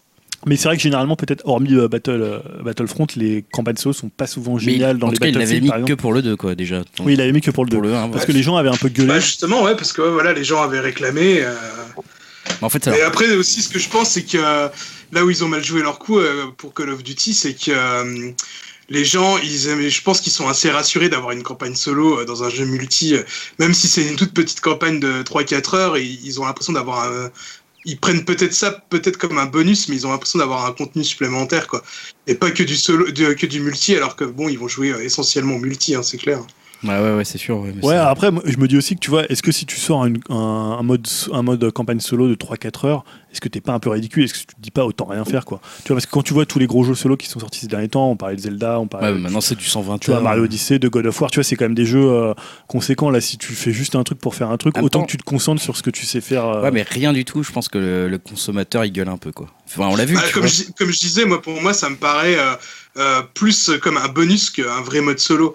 Un bonus qui dure euh, 3-4 heures, où tu t'en prends plein les yeux, où euh, ça peut même te servir peut-être un peu de, de tuto pour Ouais, le, ouais, multijoueur, t'apprendre des techniques et tout, tout en, en, étant ludique et euh, hyper grand spectacle, le blockbuster à la Call of Duty. quoi. Après, ils peuvent pas le faire pour tous les jeux. Je pense que ça peut concerner un Call of, un Call of tu vois, ou un truc comme ça. Mais typiquement, euh, le jeu de Blizzard là, de, de tir, euh, merde, j'ai oublié son euh, dont tu parlais. Overwatch. Overwatch. Je vois pas, je vois même pas comment ils pourraient foutre un solo là-dedans. Bah, en même temps, tu vois, c'est vrai que là, je pensais à ça parce que la dernière fois, je crois que c'est ma fille qui jouait à, à Splatoon 2. Ouais. Et c'est vrai que c'est pas mal d'avoir quand même un espèce de petit tuto parce que si t'arrives en ligne et que tu, tu Ah prends bah, le jeu un peu en défoncer. cours, tu te fais Mais de toute défoncer. façon, c'est ça le problème de tous les jeux en ligne. Et là, t'as un petit que- mode, t'as un mode solo qui est pas trop mal foutu, qui doit durer. Tu te fais plus, quand même euh, défoncer, Tu te fais hein. quand même défoncer par des japonais qui te. Non mais c'est ça. Bah, après moi c'est un peu l'expérience que j'avais avec euh, Dragon Ball euh, Z là quand Fighters. euh, Fight- ouais voilà c'était quand on l'avait acheté. moi je suis arrivé dans les arènes les trucs comme ça. Dès que tu te combats contre quelqu'un tu tu te c'est pas la peine en fait. Il faut que tu passes déjà euh, 200 heures avant de commencer à toucher un truc euh, à peu près quoi. Et bon du coup le mode solo même ça me paraît un peu illusoire de croire qu'un mode solo de 8 heures va te faire devenir bon. Oui euh, j'ai plus l'impression que c'est un truc qu'il faut mettre pour pour empêcher que les gens gueulent et que tu puisses te mettre au dos au- sur la jaquette en disant bah regardez il y a un mode solo plus euh, Ouais. votre mode machin Alors, que-. Bah, Surtout Dragon Ball, il était quand même bien inutile. Hein. Enfin, l'histoire était Oh pas là terrible. là, et, c'était naze. et les combats, les combats, la- enfin, la- ça n'avait rien à voir avec ce, que, ce qui se passait en ouais, l'ordinateur était vraiment mais pourri quoi. Tu faisais que des perfects en fait. Ah ouais. Est-ce que vous- justement vous vous ressentez cette opposition en tant que joueur entre euh, bah, jeu solo et euh, jeu multi ou alors est-ce que c'est un truc, euh, voilà, c'est vraiment soit deux catégories de joueurs, soit c'est deux courants, soit finalement ça n'existe pas et les gens, ça dépend des jeux en fait. Euh, Euh, moi, je crois, enfin ouais, je crois que ça dépend des gens déjà. Moi, je me sens un peu trop vieux, vieux, entre guillemets pour jouer à des jeux multi. euh, je suis rapidement découragé. Moi, j'aime, enfin à la limite, tu vois, il y a des jeux où j'aimerais bien essayer en multi. Et euh, après 10 parties, euh, j'en ai ras le bol parce que je sens que le côté compétitif, moi, ça me touche pas trop quoi. Donc là, le dernier auquel j'ai pu toucher un peu, c'était Far Cry et c'est celui sur lequel je me suis le plus amusé en ligne parce que c'était le bordel. Donc j'ai trouvé ça sympa. C'était pas très organisé, c'était pas, tu vois, il y avait un côté un peu, euh, tu t'essayes et puis si tu rates, c'est pas grave. Mais sinon, en général, moi, ça me passe un peu au-dessus, quoi. Tous les jeux en ligne, en général, euh, même Splatoon, ça m'a jamais, ça m'a jamais plu. euh, j'ai jamais essayé vraiment de, de, m'y mettre. Je sais pas, il y a le côté, euh, j'ai pas le temps, j'ai pas envie d'y consacrer le temps pour devenir bon. de ça. Et ça m'intéresse pas de devenir bon. Donc du coup, ouais, je suis un peu laissé à la porte de ça. Euh, donc ouais, c'est vrai que le, le fait que, que les jeux deviennent de plus en plus multi, moi, ça me gêne un peu, mais je suis rassuré. Enfin, dans mes jeux auxquels j'aime bien jouer, euh, tout ce qui est tactical, tout ce qui est, euh, euh, je sais pas, les 4X, euh, euh, même les FPS, bah, c'est encore un peu séparé. Il y a encore un peu des deux, donc. Mm. Je me sens pas trop laissé à la porte. Et puis dans les jeux solo aussi, les jeux d'aventure, ben, on l'a dit, hein, les succès de, de Zelda et autres, je pense pas que ça disparaîtra. J'ai bien aimé la- la- l'approche qu'avait euh, Ubisoft euh, d'intégrer du multi dans le solo. Ouais. Euh, sur le Watch Dogs 2, par exemple, j'ai trouvé que c'était bien foutu. Parce que on peut continuer sa partie, sa partie solo normale, on peut couper complètement le multi, ou alors on peut laisser des, des joueurs s'infiltrer dans sa partie, ou alors on peut carrément lancer des parties multi à l'intérieur du monde, euh, du monde solo, sans qu'il y ait d'interruption. C'est pas comme dans GTA, euh, où on passe vraiment dans un autre mode et dans une autre ville. Et j'ai trouvé cette manière sympa, et c'est le seul sur lequel j'ai pris un peu de plaisir. Parce qu'on peut faire du, de la coop, on peut faire du truc un peu random, et ça coupe pas du jeu normal, quoi. Ça reste. euh, Mais encore une fois, c'est parce que c'est bordélique, c'est pas compétitif. Donc, Alors, et sur ce point-là, on va, faut, faut peut-être rappeler que ceux qui l'ont aussi beaucoup fait, c'est, euh, enfin, c'est comme en From Software avec Demon Soul, avec euh, Dark Soul, où c'est le principe en fait où tu as un jeu solo dans lequel des joueurs peuvent envahir euh, ton univers, ou alors tu peux euh, t'en servir pour euh, combattre des monstres. Par exemple, dans Bloodborne, c'est un peu le principe, tu actionnes des clochettes pour appeler, enfin, ou des rituels, et tu appelles des joueurs qui viennent t'aider en fait Mhm. dans le jeu. C'est-à-dire, il y a ce côté, et des joueurs qui peuvent laisser des messages à l'intérieur de ton jeu solo. C'est-à-dire, il y a une couche en fait de, de multi, de, d'en ligne à l'intérieur d'un jeu qui est purement solo. Quoi. Mm. Et c'est vrai qu'au ça, à Ubisoft, ils avaient repris aussi cette, euh, cette idée en fait de finalement. C'est vrai qu'il y a un côté un peu décourageant quand même pour les, les- l'exemple avec Dragon Ball ou voilà ou même Splatoon. Alors Splatoon encore, je trouve le fait bien parce que quand tu arrives dans Splatoon, même si tu connais rien du tout et que tu, tu sais que Tu t'es un noob, sortir, ouais. tu, tu vois un peu, tu comprends pas trop ce qui se passe, tu peux quand même toucher un peu des trucs, tu peux un peu t'amuser, puis tu vois, tu vois pas tellement la différence en fait entre C'est un niveau contre quatre. euh, de ouf et un mec qui a un niveau incroyable et puis le toi tu, tu te, tu te dis ah bah il est bon, il est meilleur que moi, mais ça te saute pas non plus aux yeux de façon incroyable. Là où tu arrives dans un GTA et tu vois des mecs qui roulent dans des, enfin voilà, ils, c'est des, ils ont, ils- tu vois qu'ils ont un milliard d'argent, tu vois qu'ils ils font tout ce qu'ils veulent, ils se déplacent de façon, tu comprends même pas comment ils font. Enfin, t'es complètement paumé, c'est un peu Et comme puis t'as, t'as aussi le truc dans Splatoon, c'est que tu peux jouer, enfin c'est-à-dire que tu peux soit te dire bah tiens je vais repeindre la zone Oui, voilà, pour essayer tu- de faire gagner l'équipe en termes de, C'est ça. tu élimines. C'est exactement t'as un ça. peu deux styles de jeu, un peu, finalement, un peu tu- comme tu avais les gens qui étaient, tu sais, euh, qui faisaient du euh, médic et qui, ceux qui soignaient et ceux qui allaient pour faire du frac. Je quoi. trouve que tu vois un peu que t'as pas un bon niveau quand tu commences, mais tu, Ouais. tu le sens pas autant que dans d'autres jeux où quand t'arrives, tu comprends juste même pas ce qui se passe en fait. T'arrives dans un monde et tu te dis mais comment ils font? Un peu comme euh, tu vois comme quand tu commences un, un- un World of Warcraft et que tu vois tout le monde sur des chevaux ailés machin qui volent autour de toi, t'es obligé de te taper tous les trucs à pied parce Ouais. que t'as pas encore une monture. Enfin tu Bah, t'achètes des trucs, c'est là que c'est, bien comment, fait. comment ça se passe? Enfin, qu'est-ce qui se... Ouais, voilà. Et du coup, il y a, il y a quand même un peu un truc frustrant effectivement dans les jeux multi. euh, quand tu as été comme nous, je pense, euh, beaucoup formé aux jeux solo, qui est, euh, bah, en fait, il faut un investissement, il faut un capital temps, il faut un- une envie pour, pour commencer à faire des trucs euh, qui est quand même assez, assez monstrueuse. Et du Alors ça c'est, un peu nos, nos goûts de joueurs, mais est-ce que tu as l'impression qu'aujourd'hui le succès d'une des, enfin on va dire d'un des deux courants, soit solo multi, ça fait de l'ombre au à l'autre euh, l'autre courant. C'est-à-dire que quand Mm. euh, on a un Fortnite qui cartonne, où tout le monde en parle, c'est un peu le jeu phénomène, peut-être même encore plus que PPG. Est-ce que finalement, euh, bah, Non, ça je veut trouve dire que ça parle moins des jeux solo Je sais pas, j'ai l'impression que ça cohabite bien. Tu vois, j'ai l'impression que là, les. Tu vois, j'ai l'impression qu'on a eu une, année assez riche en mode solo, comme tu disais, un Zelda, etc. Il nous a, enfin voilà, il nous a fait plaisir. Tout le monde l'a, retourné, etc. Tout le monde a dit que c'était un jeu merveilleux, et c'était le cas. Enfin voilà. Et euh, ça n'a pas empêché d'entendre parler de voilà de PUBG, etc. De, tous les autres jeux. J'ai pas l'impression que ça ça se cannibalise trop en fait j'ai l'impression que si tu as vraiment envie de faire un bon jeu de solo bah tu trouveras jamais euh, en fait ce qu'un bon solo t'apportera tu le trouveras jamais dans un jeu multi et ce qu'un bon multi t'apporte tu le trouveras jamais dans un jeu solo donc euh, si tu as envie de jouer avec des gens pour euh, faire une team, te marrer avec tes potes, etc., bon bah voilà, t'es clairement obligé d'aller vers un Rocket League, un truc comme ça, un truc de comme Dim joue, etc. Si tu as juste envie de, de vivre une aventure extraordinaire, de te perdre dans ton monde, et de- etc., là, bah concrètement, il faut que tu achètes Zelda, mais tu pourras pas. J'ai l'impression qu'il y a encore pas trop cette offre euh, où tu as les deux en même temps et que du coup, il y a pas trop de cannibalisation, mais peut-être je me trompe, hein, peut-être qu'il y a des jeux qui existent, euh, peut-être Minecraft, je sais pas trop. Après, aussi, au-delà peut-être du débat solo versus multi, on pourrait peut-être parler euh, du débat, euh, comment dire, euh, expérience narrative, enfin un vrai jeu solo versus compétition, parce qu'on a parlé aussi beaucoup de, de- de l'aspect compétitif des jeux en ligne. Ouais. Mais il n'y a, pas que ça- il y a pas que ça non plus. Par exemple, tu vois, tu peux avoir des, des expériences aussi dans, la- dans tout ce qui est coopération. Par exemple, dans le dernier Far Cry, tu peux faire euh, euh, entièrement la campagne solo euh, en, en coop, et c'est ce que j'ai fait, moi. Et on s'est vraiment éclaté, on a suivi l'histoire tous ensemble, on a bien rigolé avec ça, quoi. Ouais. Et, ou même par exemple bah, Battlefront, les grosses maps de jeu, c'est pas vraiment du compétitif. C'est plus, euh, on te donne des missions et euh, tu dois les suivre et tu dois, tu dois jouer avec ta team.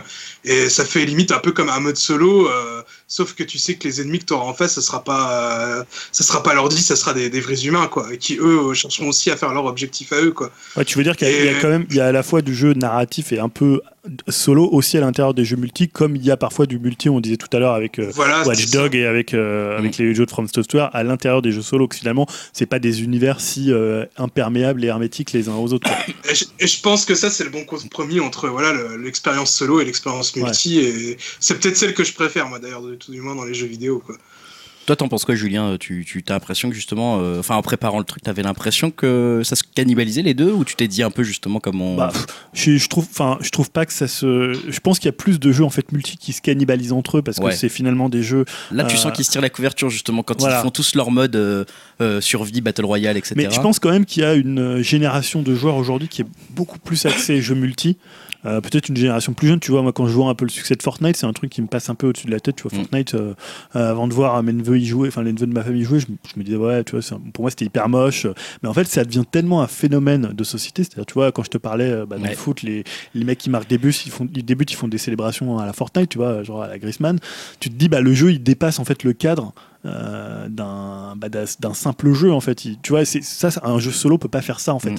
parce que là c'est une expérience euh, bah, c'est une expérience commune c'est une expérience collective autour d'un même jeu ce que te fera pas le jeu solo. Le jeu solo tu peux partager une expérience mais finalement c'est enfin quelque part c'est comme un film. Tout le monde va te raconter un peu ce qu'il a ressenti mais il n'y a pas une expérience continue euh, renouvelée qui va pouvoir être apportée par le, le jeu multi donc j'ai l'impression qu'il y a peut-être aussi un mirage médiatique et c'est ce dont je parlais au début ce côté bah, un peu ce, ce biais un peu facile de dire bah, le multi un moment ça cartonne donc ça écrase le jeu solo mais c'est plus parce qu'à un moment donné on en parle beaucoup plus Mm. en termes médiatiques il y a une couverture beaucoup plus importante et c'est là où le vent souffle c'est pour ça qu'aujourd'hui on va avoir des modes battle royale dans à peu près euh, Dans deux jeux sur trois. C'est ça. euh, voilà, tout- ça va être ça. Et puis une fois que la mode sera passée, il y aura une autre mode liée au jeu multi. Mais après, je pense que le truc aussi, c'est le point par rapport à l'industrie. C'est-à-dire qu'aujourd'hui, on en avait parlé il y a quelques temps, faire un jeu, ça coûte de plus en plus cher. Et les jeux n'ont pas tant que ça augmenté en termes de coût, de prix, hein, je veux dire, de prix de vente. Ouais. Donc en fait, quand tu plus tu alors après il y a aussi la pas du gain des éditeurs hein, c'est pas un truc euh, c'est pas non plus angélique ce que ce que je vais dire mais en fait tu te dis que comment tu peux résoudre l'équation qui est ton jeu il vaut 60 euros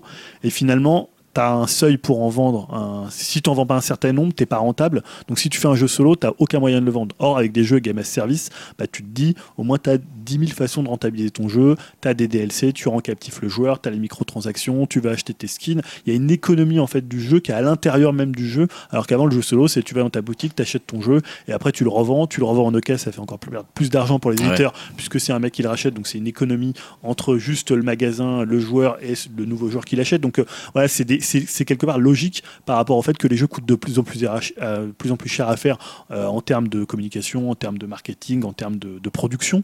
Euh, donc voilà, ça me paraît aussi logique que les jeux évoluent vers ça. Euh, C'est-à-dire que tu puisses finalement rentabiliser un jeu sur toute la durée. Euh, ça paraît logique. Ça devient obligatoire. un ouais. mec qui joue 3 ans à un jeu, c'est quand même, il y a aucune industrie. C'est comme Bah, si tu vas dans ça, une, ouais. bah, il y a des- tu vois, tu vas dans une salle et tu regardes, euh, je sais pas, tu restes dans la salle, comme si tu restais dans la salle et que tu voyais euh, C'est ça, t'as 300 t'as films juste payé ton entrée. payes pas, quoi. Ouais, ouais, c'est ça, donc c'est logique que la- l'industrie soit dit, bah il faut, euh, il faut penser, clairement. penser, penser différemment. Euh, je trouve aussi qu'il y a, je- il y a un, un élément aussi qui m'avait pas mal frappé, c'est la- le planning.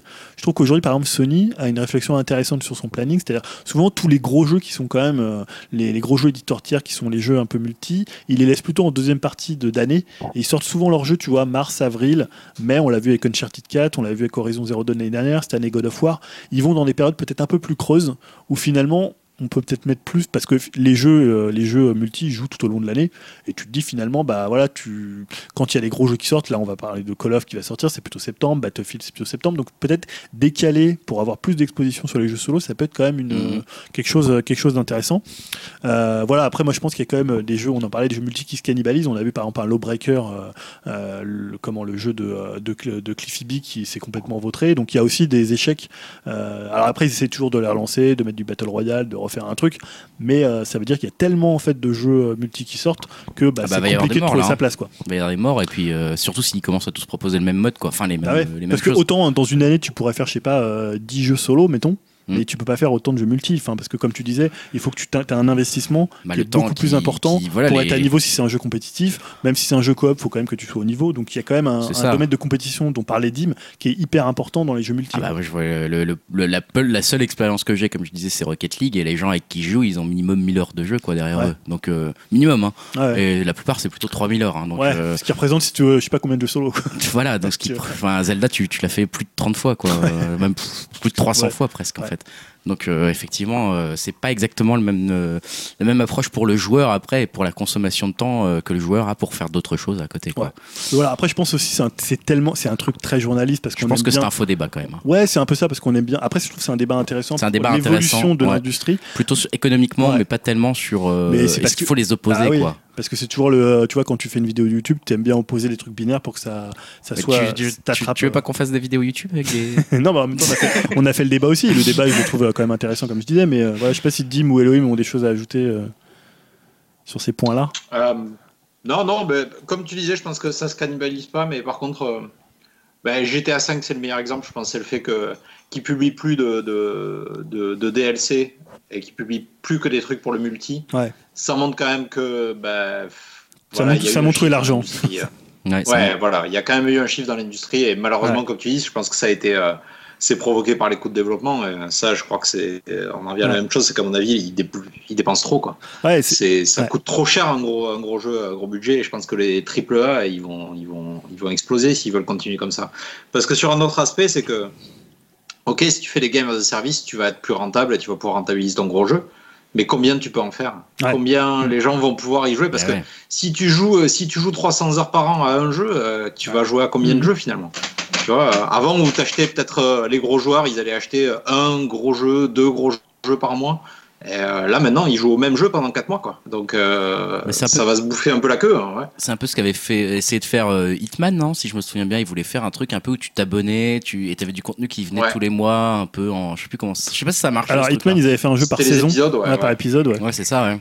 Je sais pas si c'est un modèle qui essaye d'un peu. C'était de- intéressant, mais la- le truc des épisodes, ce qui était cool, c'est que c'était du solo et Ouais. que bah, tu jouais un épisode pendant deux heures si tu voulais le faire une fois, euh, plus si tu voulais le Mm. faire plusieurs fois, mais ça restait, euh, ça restait une expérience euh, donnée dans le temps. quoi. C'était Ouais. pas, t'allais pas y jouer 120 000 heures non plus et il n'y avait pas le côté compétitif qui fait que tu as envie d'y revenir non plus tout le temps, tout le temps. Mais c'était intéressant parce que ça faisait euh, soit t'acheter le jeu full price, soit t'acheter petit, euh, petit bout par petit bout. C'est une autre proposition. Mais tu vois, je trouve que ce que tu disais, euh, Elohim, sur, le, sur GTA, c'est l'exemple parfait, en fait, finalement, qui a quand même une influence euh, de, du Ouais. succès des jeux multi sur, les, sur ce qu'ils font en solo, parce que tu peux te dire, si, si GTA Online n'avait pas marché, ils auraient sorti sûrement Ouais. GTA 6 tout de suite, Ah bah, euh, GTA avec euh, des extensions solo, comme ils avaient fait à l'époque sur 360. Exactement. Et voilà, ils auraient peut-être, ils seraient peut-être dit, bah, faut faire rentrer du cash. Ils pour faire là. du cash, faut lancer un nouveau GTA. Ils ont pas besoin. Et là, ils là, ont pas c'est- besoin, C'est clair que qu'ils n'ont pas besoin. Ils vont, ils vont du 100 millions, là, ils, vont, ils approchent des 100 millions. Après, il y a les coûts de serveur, mais j'imagine que Ouais. c'est pas autant qu'un Ouais. coût de développement, quoi. Mais bon. non, mais après, je pense que tout, tout leur, euh, toute leur énergie, elle est, pas- elle est passée sur le online. Parce qu'il est plus rentable. Après, ça veut pas dire qu'ils feront pas un jour un GTA 6 parce qu'il faut bien de redoubler là, aussi après, le de là à dire, euh, tu vois, on pourrait euh, titrer euh, le débat la disparition du jeu vidéo solo pour interrogation, tu vois, et faire une vidéo facile, Et mais qu'on en parlera aux gens? et on en parle aux gens, mais euh, mais ce que, enfin, on n'en est pas là non plus. Et comme tu l'as bien dit, il faut quand même rappeler le contexte de l'année où tu as Oui. quand même euh, des, des jeux solo qui battent des records, qui se vendent extrêmement bien et qui sont des étendards pour des machines avec vois, des machines qui sont équipées à 100%. Et je vois aussi ça, mais c'est pas, je veux dire, c'est pas le truc triomphal parce que je vois aussi, les- après, je vois, je vois des débats où les gens disent, bah, vous voyez, le jeu solo, il est pas mort, le jeu solo, il est encore là, on achète des jeux solo, mais voilà, parce qu'en fait, il n'y a jamais eu finalement euh, une tentative du jeu multi de détruire le jeu solo. Enfin, ça marche pas du tout Ils comme ça. proposent autre chose en fait, Voilà. c'est tout. Mais, Mais- c'est sûr qu'à un moment, peut-être que après, on peut comprendre, hein, on peut se dire peut-être que la question va vraiment se poser de est-ce qu'il va le tuer quand on parle en termes de temps. Effectivement, si tous les jeux deviennent multi et qui demandent tous de plus en plus de temps, bon. Mais je pense qu'il y aura toujours un, enfin, je sais pas, j'ai l'impression qu'il y aura toujours quand même des des, des, des gens qui ont envie juste de jouer en solo en fait, qui ont pas Ouais, forcément. comme disait Dim aussi, il y aura toujours des jeux narratifs. Il y aura Ah voilà, ouais. je pense pas que. Et on parlait, on citait, il y a Way Out aussi qui a fait une tentative d'un Ouais. jeu narratif à l'intérieur d'une expérience coopérative en online. Vrai. Donc voilà, il y a toujours des tentatives que tu peux faire en multi. Tu peux l'utiliser d'une façon intéressante. Et... Et puis je te dis, on n'a pas encore vu le, le vrai jeu qui arrive à concilier les deux d'après moi, mais bon. Ça, c'est une autre question. Enfin, tu vois, qui arrive à vraiment concilier les deux euh, parfaitement, mais de, de mon point de vue, hein, je parle. hein. Je, je, je sais pas, j'ai testé un peu GTA en, en Ouais. multi et, et je l'ai fait. Ah, GTA, c'est très séparé entre c'est vraiment pas du tout la même chose. Tu vois, je trouve que Destiny tentait un peu ça finalement, d'être un jeu complètement connecté que tu pouvais jouer finalement un peu solo ou alors en escouade ou alors en a pas un jeu PvP. de voiture aussi comme ça euh, sur euh, Xbox Forza. euh, Ouais, Forza. Horizon, je jouais un peu aussi sur le. T'avais des ouais, gens qui pouvaient débarquer, faire Voilà, une course ça, avec toi alors que t'étais en solo. Ça. Enfin bon, bref, vaste, vaste sujet. euh, peut-être qu'on peut passer la parole pour le coup à Elohim qui a pas mal de news et qui va peut-être même d'ailleurs commencer avec un conseil flash. Alors je sais pas si c'est un jeu solo pour le coup ou un jeu multi. Je pense que c'est un jeu solo, mais bon. Euh, Qu'est-ce que c'est Elohim? Framed Collection c'est ça, hein? Ouais, alors c'est com- c'est complètement solo, euh, sauf que bah, j'y ai joué avec euh, mon fils en fait, en coopération dans le sens où euh, Ah, c'est un- une sorte de puzzle game qui est basé sur des, euh, sur des cases de BD. Alors c'est un jeu qui est sorti en 2014 sur mobile. D'accord. Donc vous savez que ouais, voilà, la Switch est un bon, un bon récipient pour tous les jeux mobiles, C'est hein, clair. comme Steam aussi. euh. et je crois que d'ailleurs il a été porté sur Steam dans le même, euh, dans le même temps. Donc il y avait deux jeux, il y avait Frame 1 et 2, d'où le collection sur, sur Switch. ok. Alors je crois que c'est, il est à 9 euros, euh, un truc comme ça. Il doit être à, à 11 dollars ici. Et c'est vraiment bien foutu, c'est super joli, c'est un- une ambiance un peu film noir, film d'action. Et euh, donc en fait on a des cases de BD animées et euh, il faut les mettre dans l'ordre pour que le personnage se pète pas la gueule Ah. ou euh, il lui arrive rien. Parler. Et euh, donc c'est assez simple et c'est vraiment cool et c'est super interactif. Alors pour le, pour le prix, on y joue, euh, bah, je sais pas, je vais dire 5 heures, peut-être un truc comme ça. Donc c'est un poil cher payé, mais c'est vraiment bien foutu. Donc je, je regarde pas mon achat en tout cas. Bon. Et je vous conseille de jeter un œil en tout cas aux images et euh, de regarder une vidéo parce que c'est très joli. hein. Ouais. Framed Collection, c'est sur donc euh, Switch et c'est 10 Absolument. euros à peu près, en gros, pour, euh, Ouais. pour le truc. Euh, je te laisse la parole et on va continuer, on va enchaîner avec les projets pourris, risqués et qui hype. Euh, projet pourri, bah, de toute façon, il n'y a que toi qu'on a un. donc voilà, comme ça, ça va, ça va vite. C'est Rage 2 qui est un projet pourri pour toi, alors pourquoi?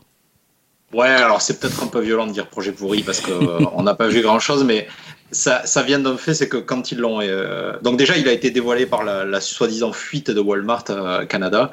Euh, personne n'y croyait, et puis finalement, il a été annoncé officiellement quelques jours après par, euh, par Bethesda.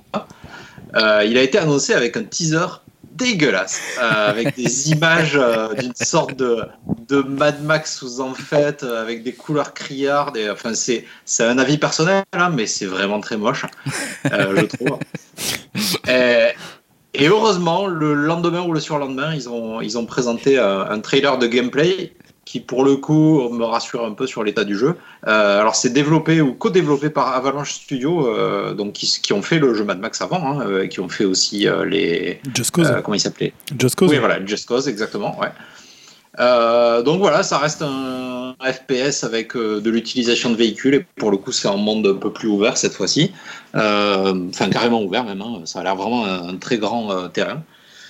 Euh, Est-ce que c'est bien? Est-ce que c'est de bon goût? Euh, Je sais pas, mais euh, je, ouais, je regarde ça d'un œil un peu. Ouais, le premier était cool. Le premier était cool quand même. Ah, tu l'as fait toi? Ben, alors, joué un peu, je ouais. vais, euh, ouais, alors j'y ai pas joué, donc euh, je vais pas me prononcer là-dessus. euh, il m'intéressait pas trop au niveau de l'ambiance, mais écoute, on verra bien. Quoi, voilà. En tout cas, moi, je trouve que leur communication, elle est, c'est ça le projet pourri. Quoi.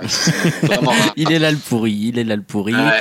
Euh, dans les ouais. projets risqués également, te- te- tu en as noté un qui concerne la Switch cette fois-ci.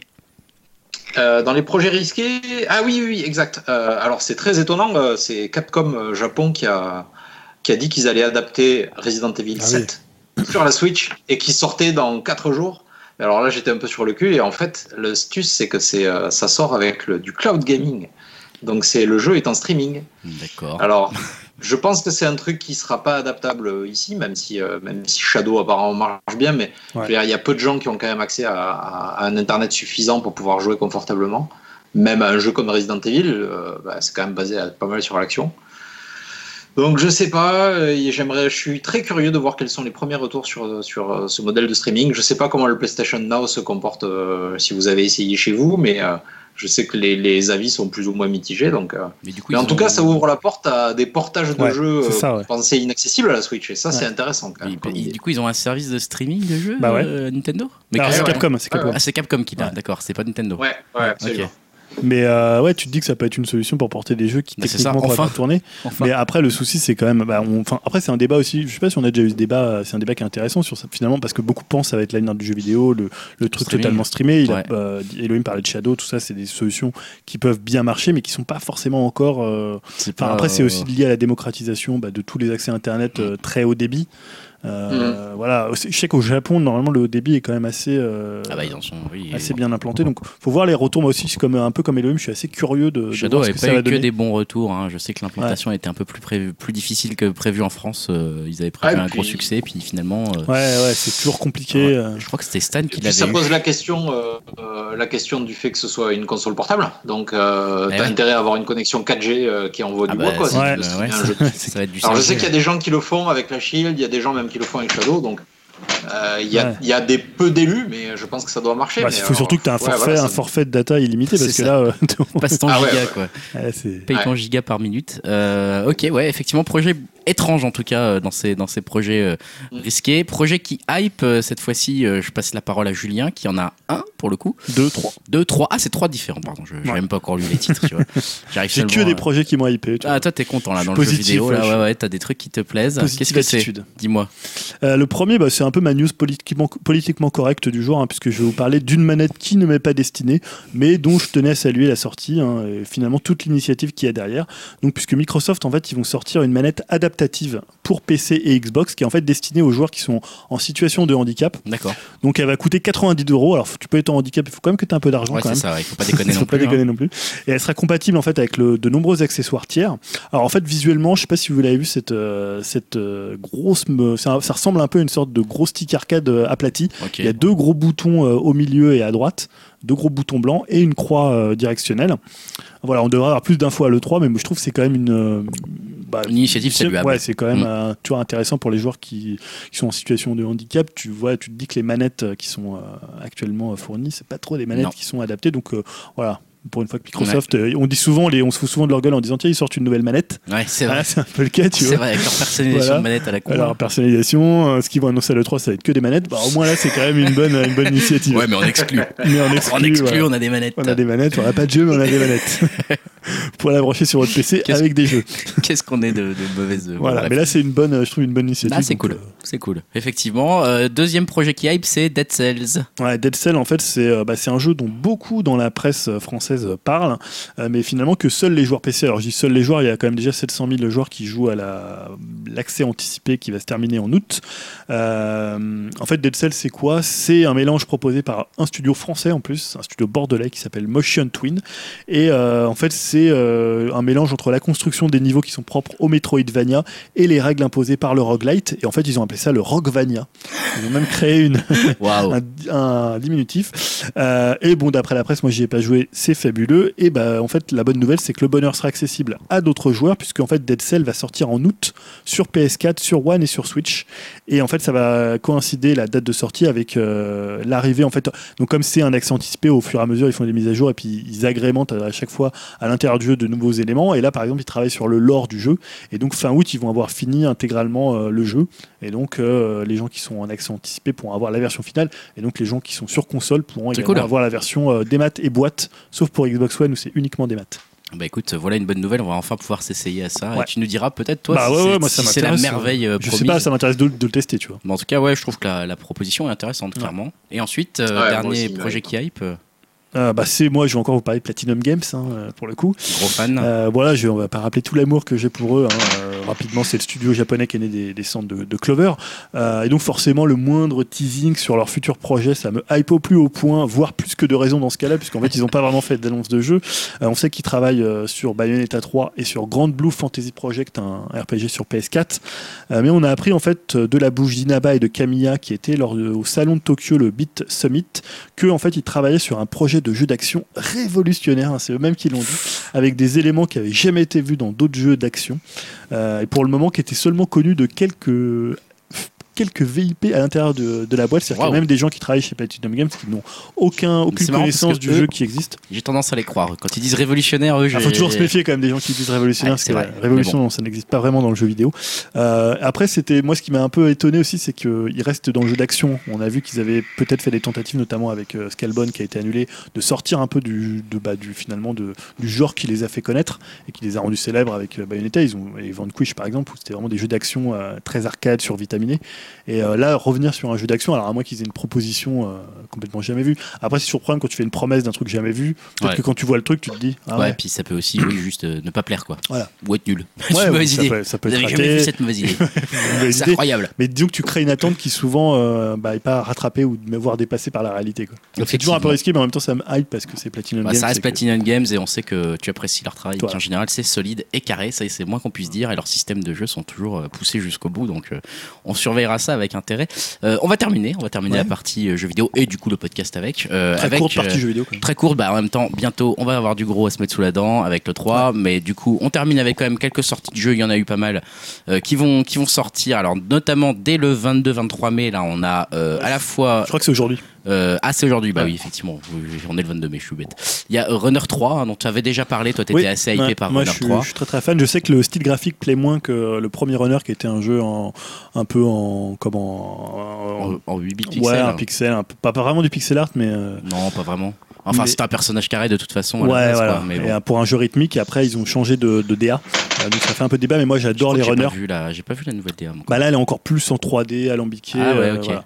Ok, bah Runner 3, ça sort donc aujourd'hui ou là, demain. Bah, sur Switch et PC. D'accord. Il y a aussi, même date, euh, donc aujourd'hui ou demain, Mega Man Legacy Collection, nous signale Elohim. Ouais. C'est Euh, quoi C'est tous les Megaman depuis. euh, Ouais, alors ils sont, ils sont divisés en deux parties euh, parce que Capcom, hein, évidemment. Donc euh, voilà, il y a deux volumes et je crois qu'ils sont à 20 balles chacun, un truc comme ça. Allez, bam. En tout cas, c'est dispo. Ça fait plaisir si on les a jamais fait ou si on n'a jamais tenté de. de- Le ouais, diable. ça reste des très bons jeux et franchement, ça, enfin, pour 20 balles, ça reste quand même du gros contenu quand même. Ouais, c'est sûr, c'est sûr. On a également euh, niveau difficulté assez élevé Dark Souls Remastered qui sort le 25 mai. Ouais, sur Donc, euh, PC, euh, PS4 et One, hein, puisque la version Switch arrivera euh, plus tard. Donc bah là, c'est pour là, il y a beaucoup de fans de Voilà, qui l'attendent. hein, Dark pas- Souls. hein. Pas besoin d'en dire plus. Detroit Become Human, Ouais, on avait ça, parlé. c'est assez curieux le nouveau jeu de Quantic Dream, donc de, le jeu de David Cage, dont euh, Dim nous avait parlé. Ouais, pour, je euh, pense que Dim va être client là pour le coup. Tu, tu penses l'acheter, Dim, ça, euh, Detroit? Non, mais j'ai un de mes meilleurs potes qui va l'acheter et il a dit qu'il me le prêterait une fois fini. ah bah, donc, dans une euh, semaine, tu le récupères. Ouais, c'est ça, c'est bientôt. Voilà, patientez les amis, je vous, je vous Ouais, en je, non, mais je serais vraiment curieux d'avoir un retour pour le coup. euh, C'est toujours intéressant quand on a des jeux. Bon, la. NDA est jeudi 15h, donc généralement c'est qu'ils blindent un peu le truc pour pas que ça filtre ça. trop et que s'il y a des mauvais retours, ça. a un- J'ai quelque chose Voilà. à vous dire. Alors, euh, J'ai le- adoré, David Cage est un génie.